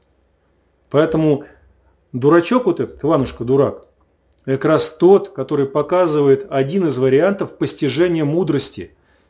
Когда ты не пытаешься на этот мир что-то наложить, а ты воспринимаешь мир, какой он есть. Он есть такой. Пошел за молодильными яблоками. Куда надо прийти? Надо прийти к той бабушке, которая знает путь, дорогу. И эта путь дорога непростая. И по взаимодействию с потусторонним миром, и по взаимодействию с миром животным. И не просто так, что я тебе сейчас лобешник дам, и ты мне там яйцо принесешь. А нет, дружище, я тебя спасу. А там как будет. И он не понимает, зачем он эту щуку там отпускает, зачем селезня не убивает, медведицу не убивает. Он, и как он с бабой Гой-то разговаривает? На равных. Бабушка, здравствуй. Я к тебе пришел, помоги. Он говорит, а ты что, а дело летаешь, либо дело пытаешь? А он так сразу, так это, давай сначала отдохнем, да, ты мне по паре, накорми, напои, спать вложи, а потом по свежей голове мы с тобой разберемся, что, дурак что ли какой? В смысле современном? Да нет, тот, который по наитию, он понимает, что утро вечером мудренее, что вот с утречка, отдохнувши, мы с тобой, бабушка, со всеми проблемами разберемся. Она говорит, ага, непростой молодец пришел, красавчик, молодец, настоящий, который за себя, за семью, за род свой, за братьев, сестер и за народ, вот он какой, вот он державник, который пока еще дурачок, который благодаря этому сквозь огонь и воду пройдет, и потусторонний мир сходит, и достанет то, что надо, иглу Кощеева переломит. Так что вот такие дела. Отношение к Варне здесь в данном случае все-таки я бы а, поостерегся какие-то давать. Так, Владимир Н. Добрый вечер. Как встретить свою половинку? Благодарю. Владимир, ситуация простая. Когда ты понимаешь свое предназначение, когда человек, идя по этому предназначению, по своему пути, видит общую цель, то тогда на его пути встречаются те, кто ему либо помогает, либо идет с ними рядом. И в этом случае появляются соратники, сотрудники, и в том числе и появляется вторая половинка, которая ему не просто поможет достичь чего-то, а которая с ним будет постоянно, с которой они вместе будут достигать. Поэтому хочешь изменить мир, начни с себя. Пойми свое предназначение. Пойми цель своей жизни. И тогда появится та, либо тот для кого-то, для женщин тот, которые вместе по этой дорожке будут идти каждый вроде бы к своей цели, но цель у них будет общая. Вот, Насим, разрешите с вами раскланяться, проститься. Напоминаю, что вы смотрели и слушали Народное славянское радио. Сегодня по одному из современных календарей 21 сентября 2020 года, понедельник. Мы разбирали тему, как определить человека третий в Варне. Варны. Я, Алексей Орлов, об этом пытался донести что-то, рассказать в силу своих возможностей. Вы слушали, писали вопросы, за что я вам благодарен. За пультом находился Владислав Арестов. Вопросы принимала Светлана Большакова. До новых встреч, друзья мои. Увидимся и услышимся. Быть добру. Народное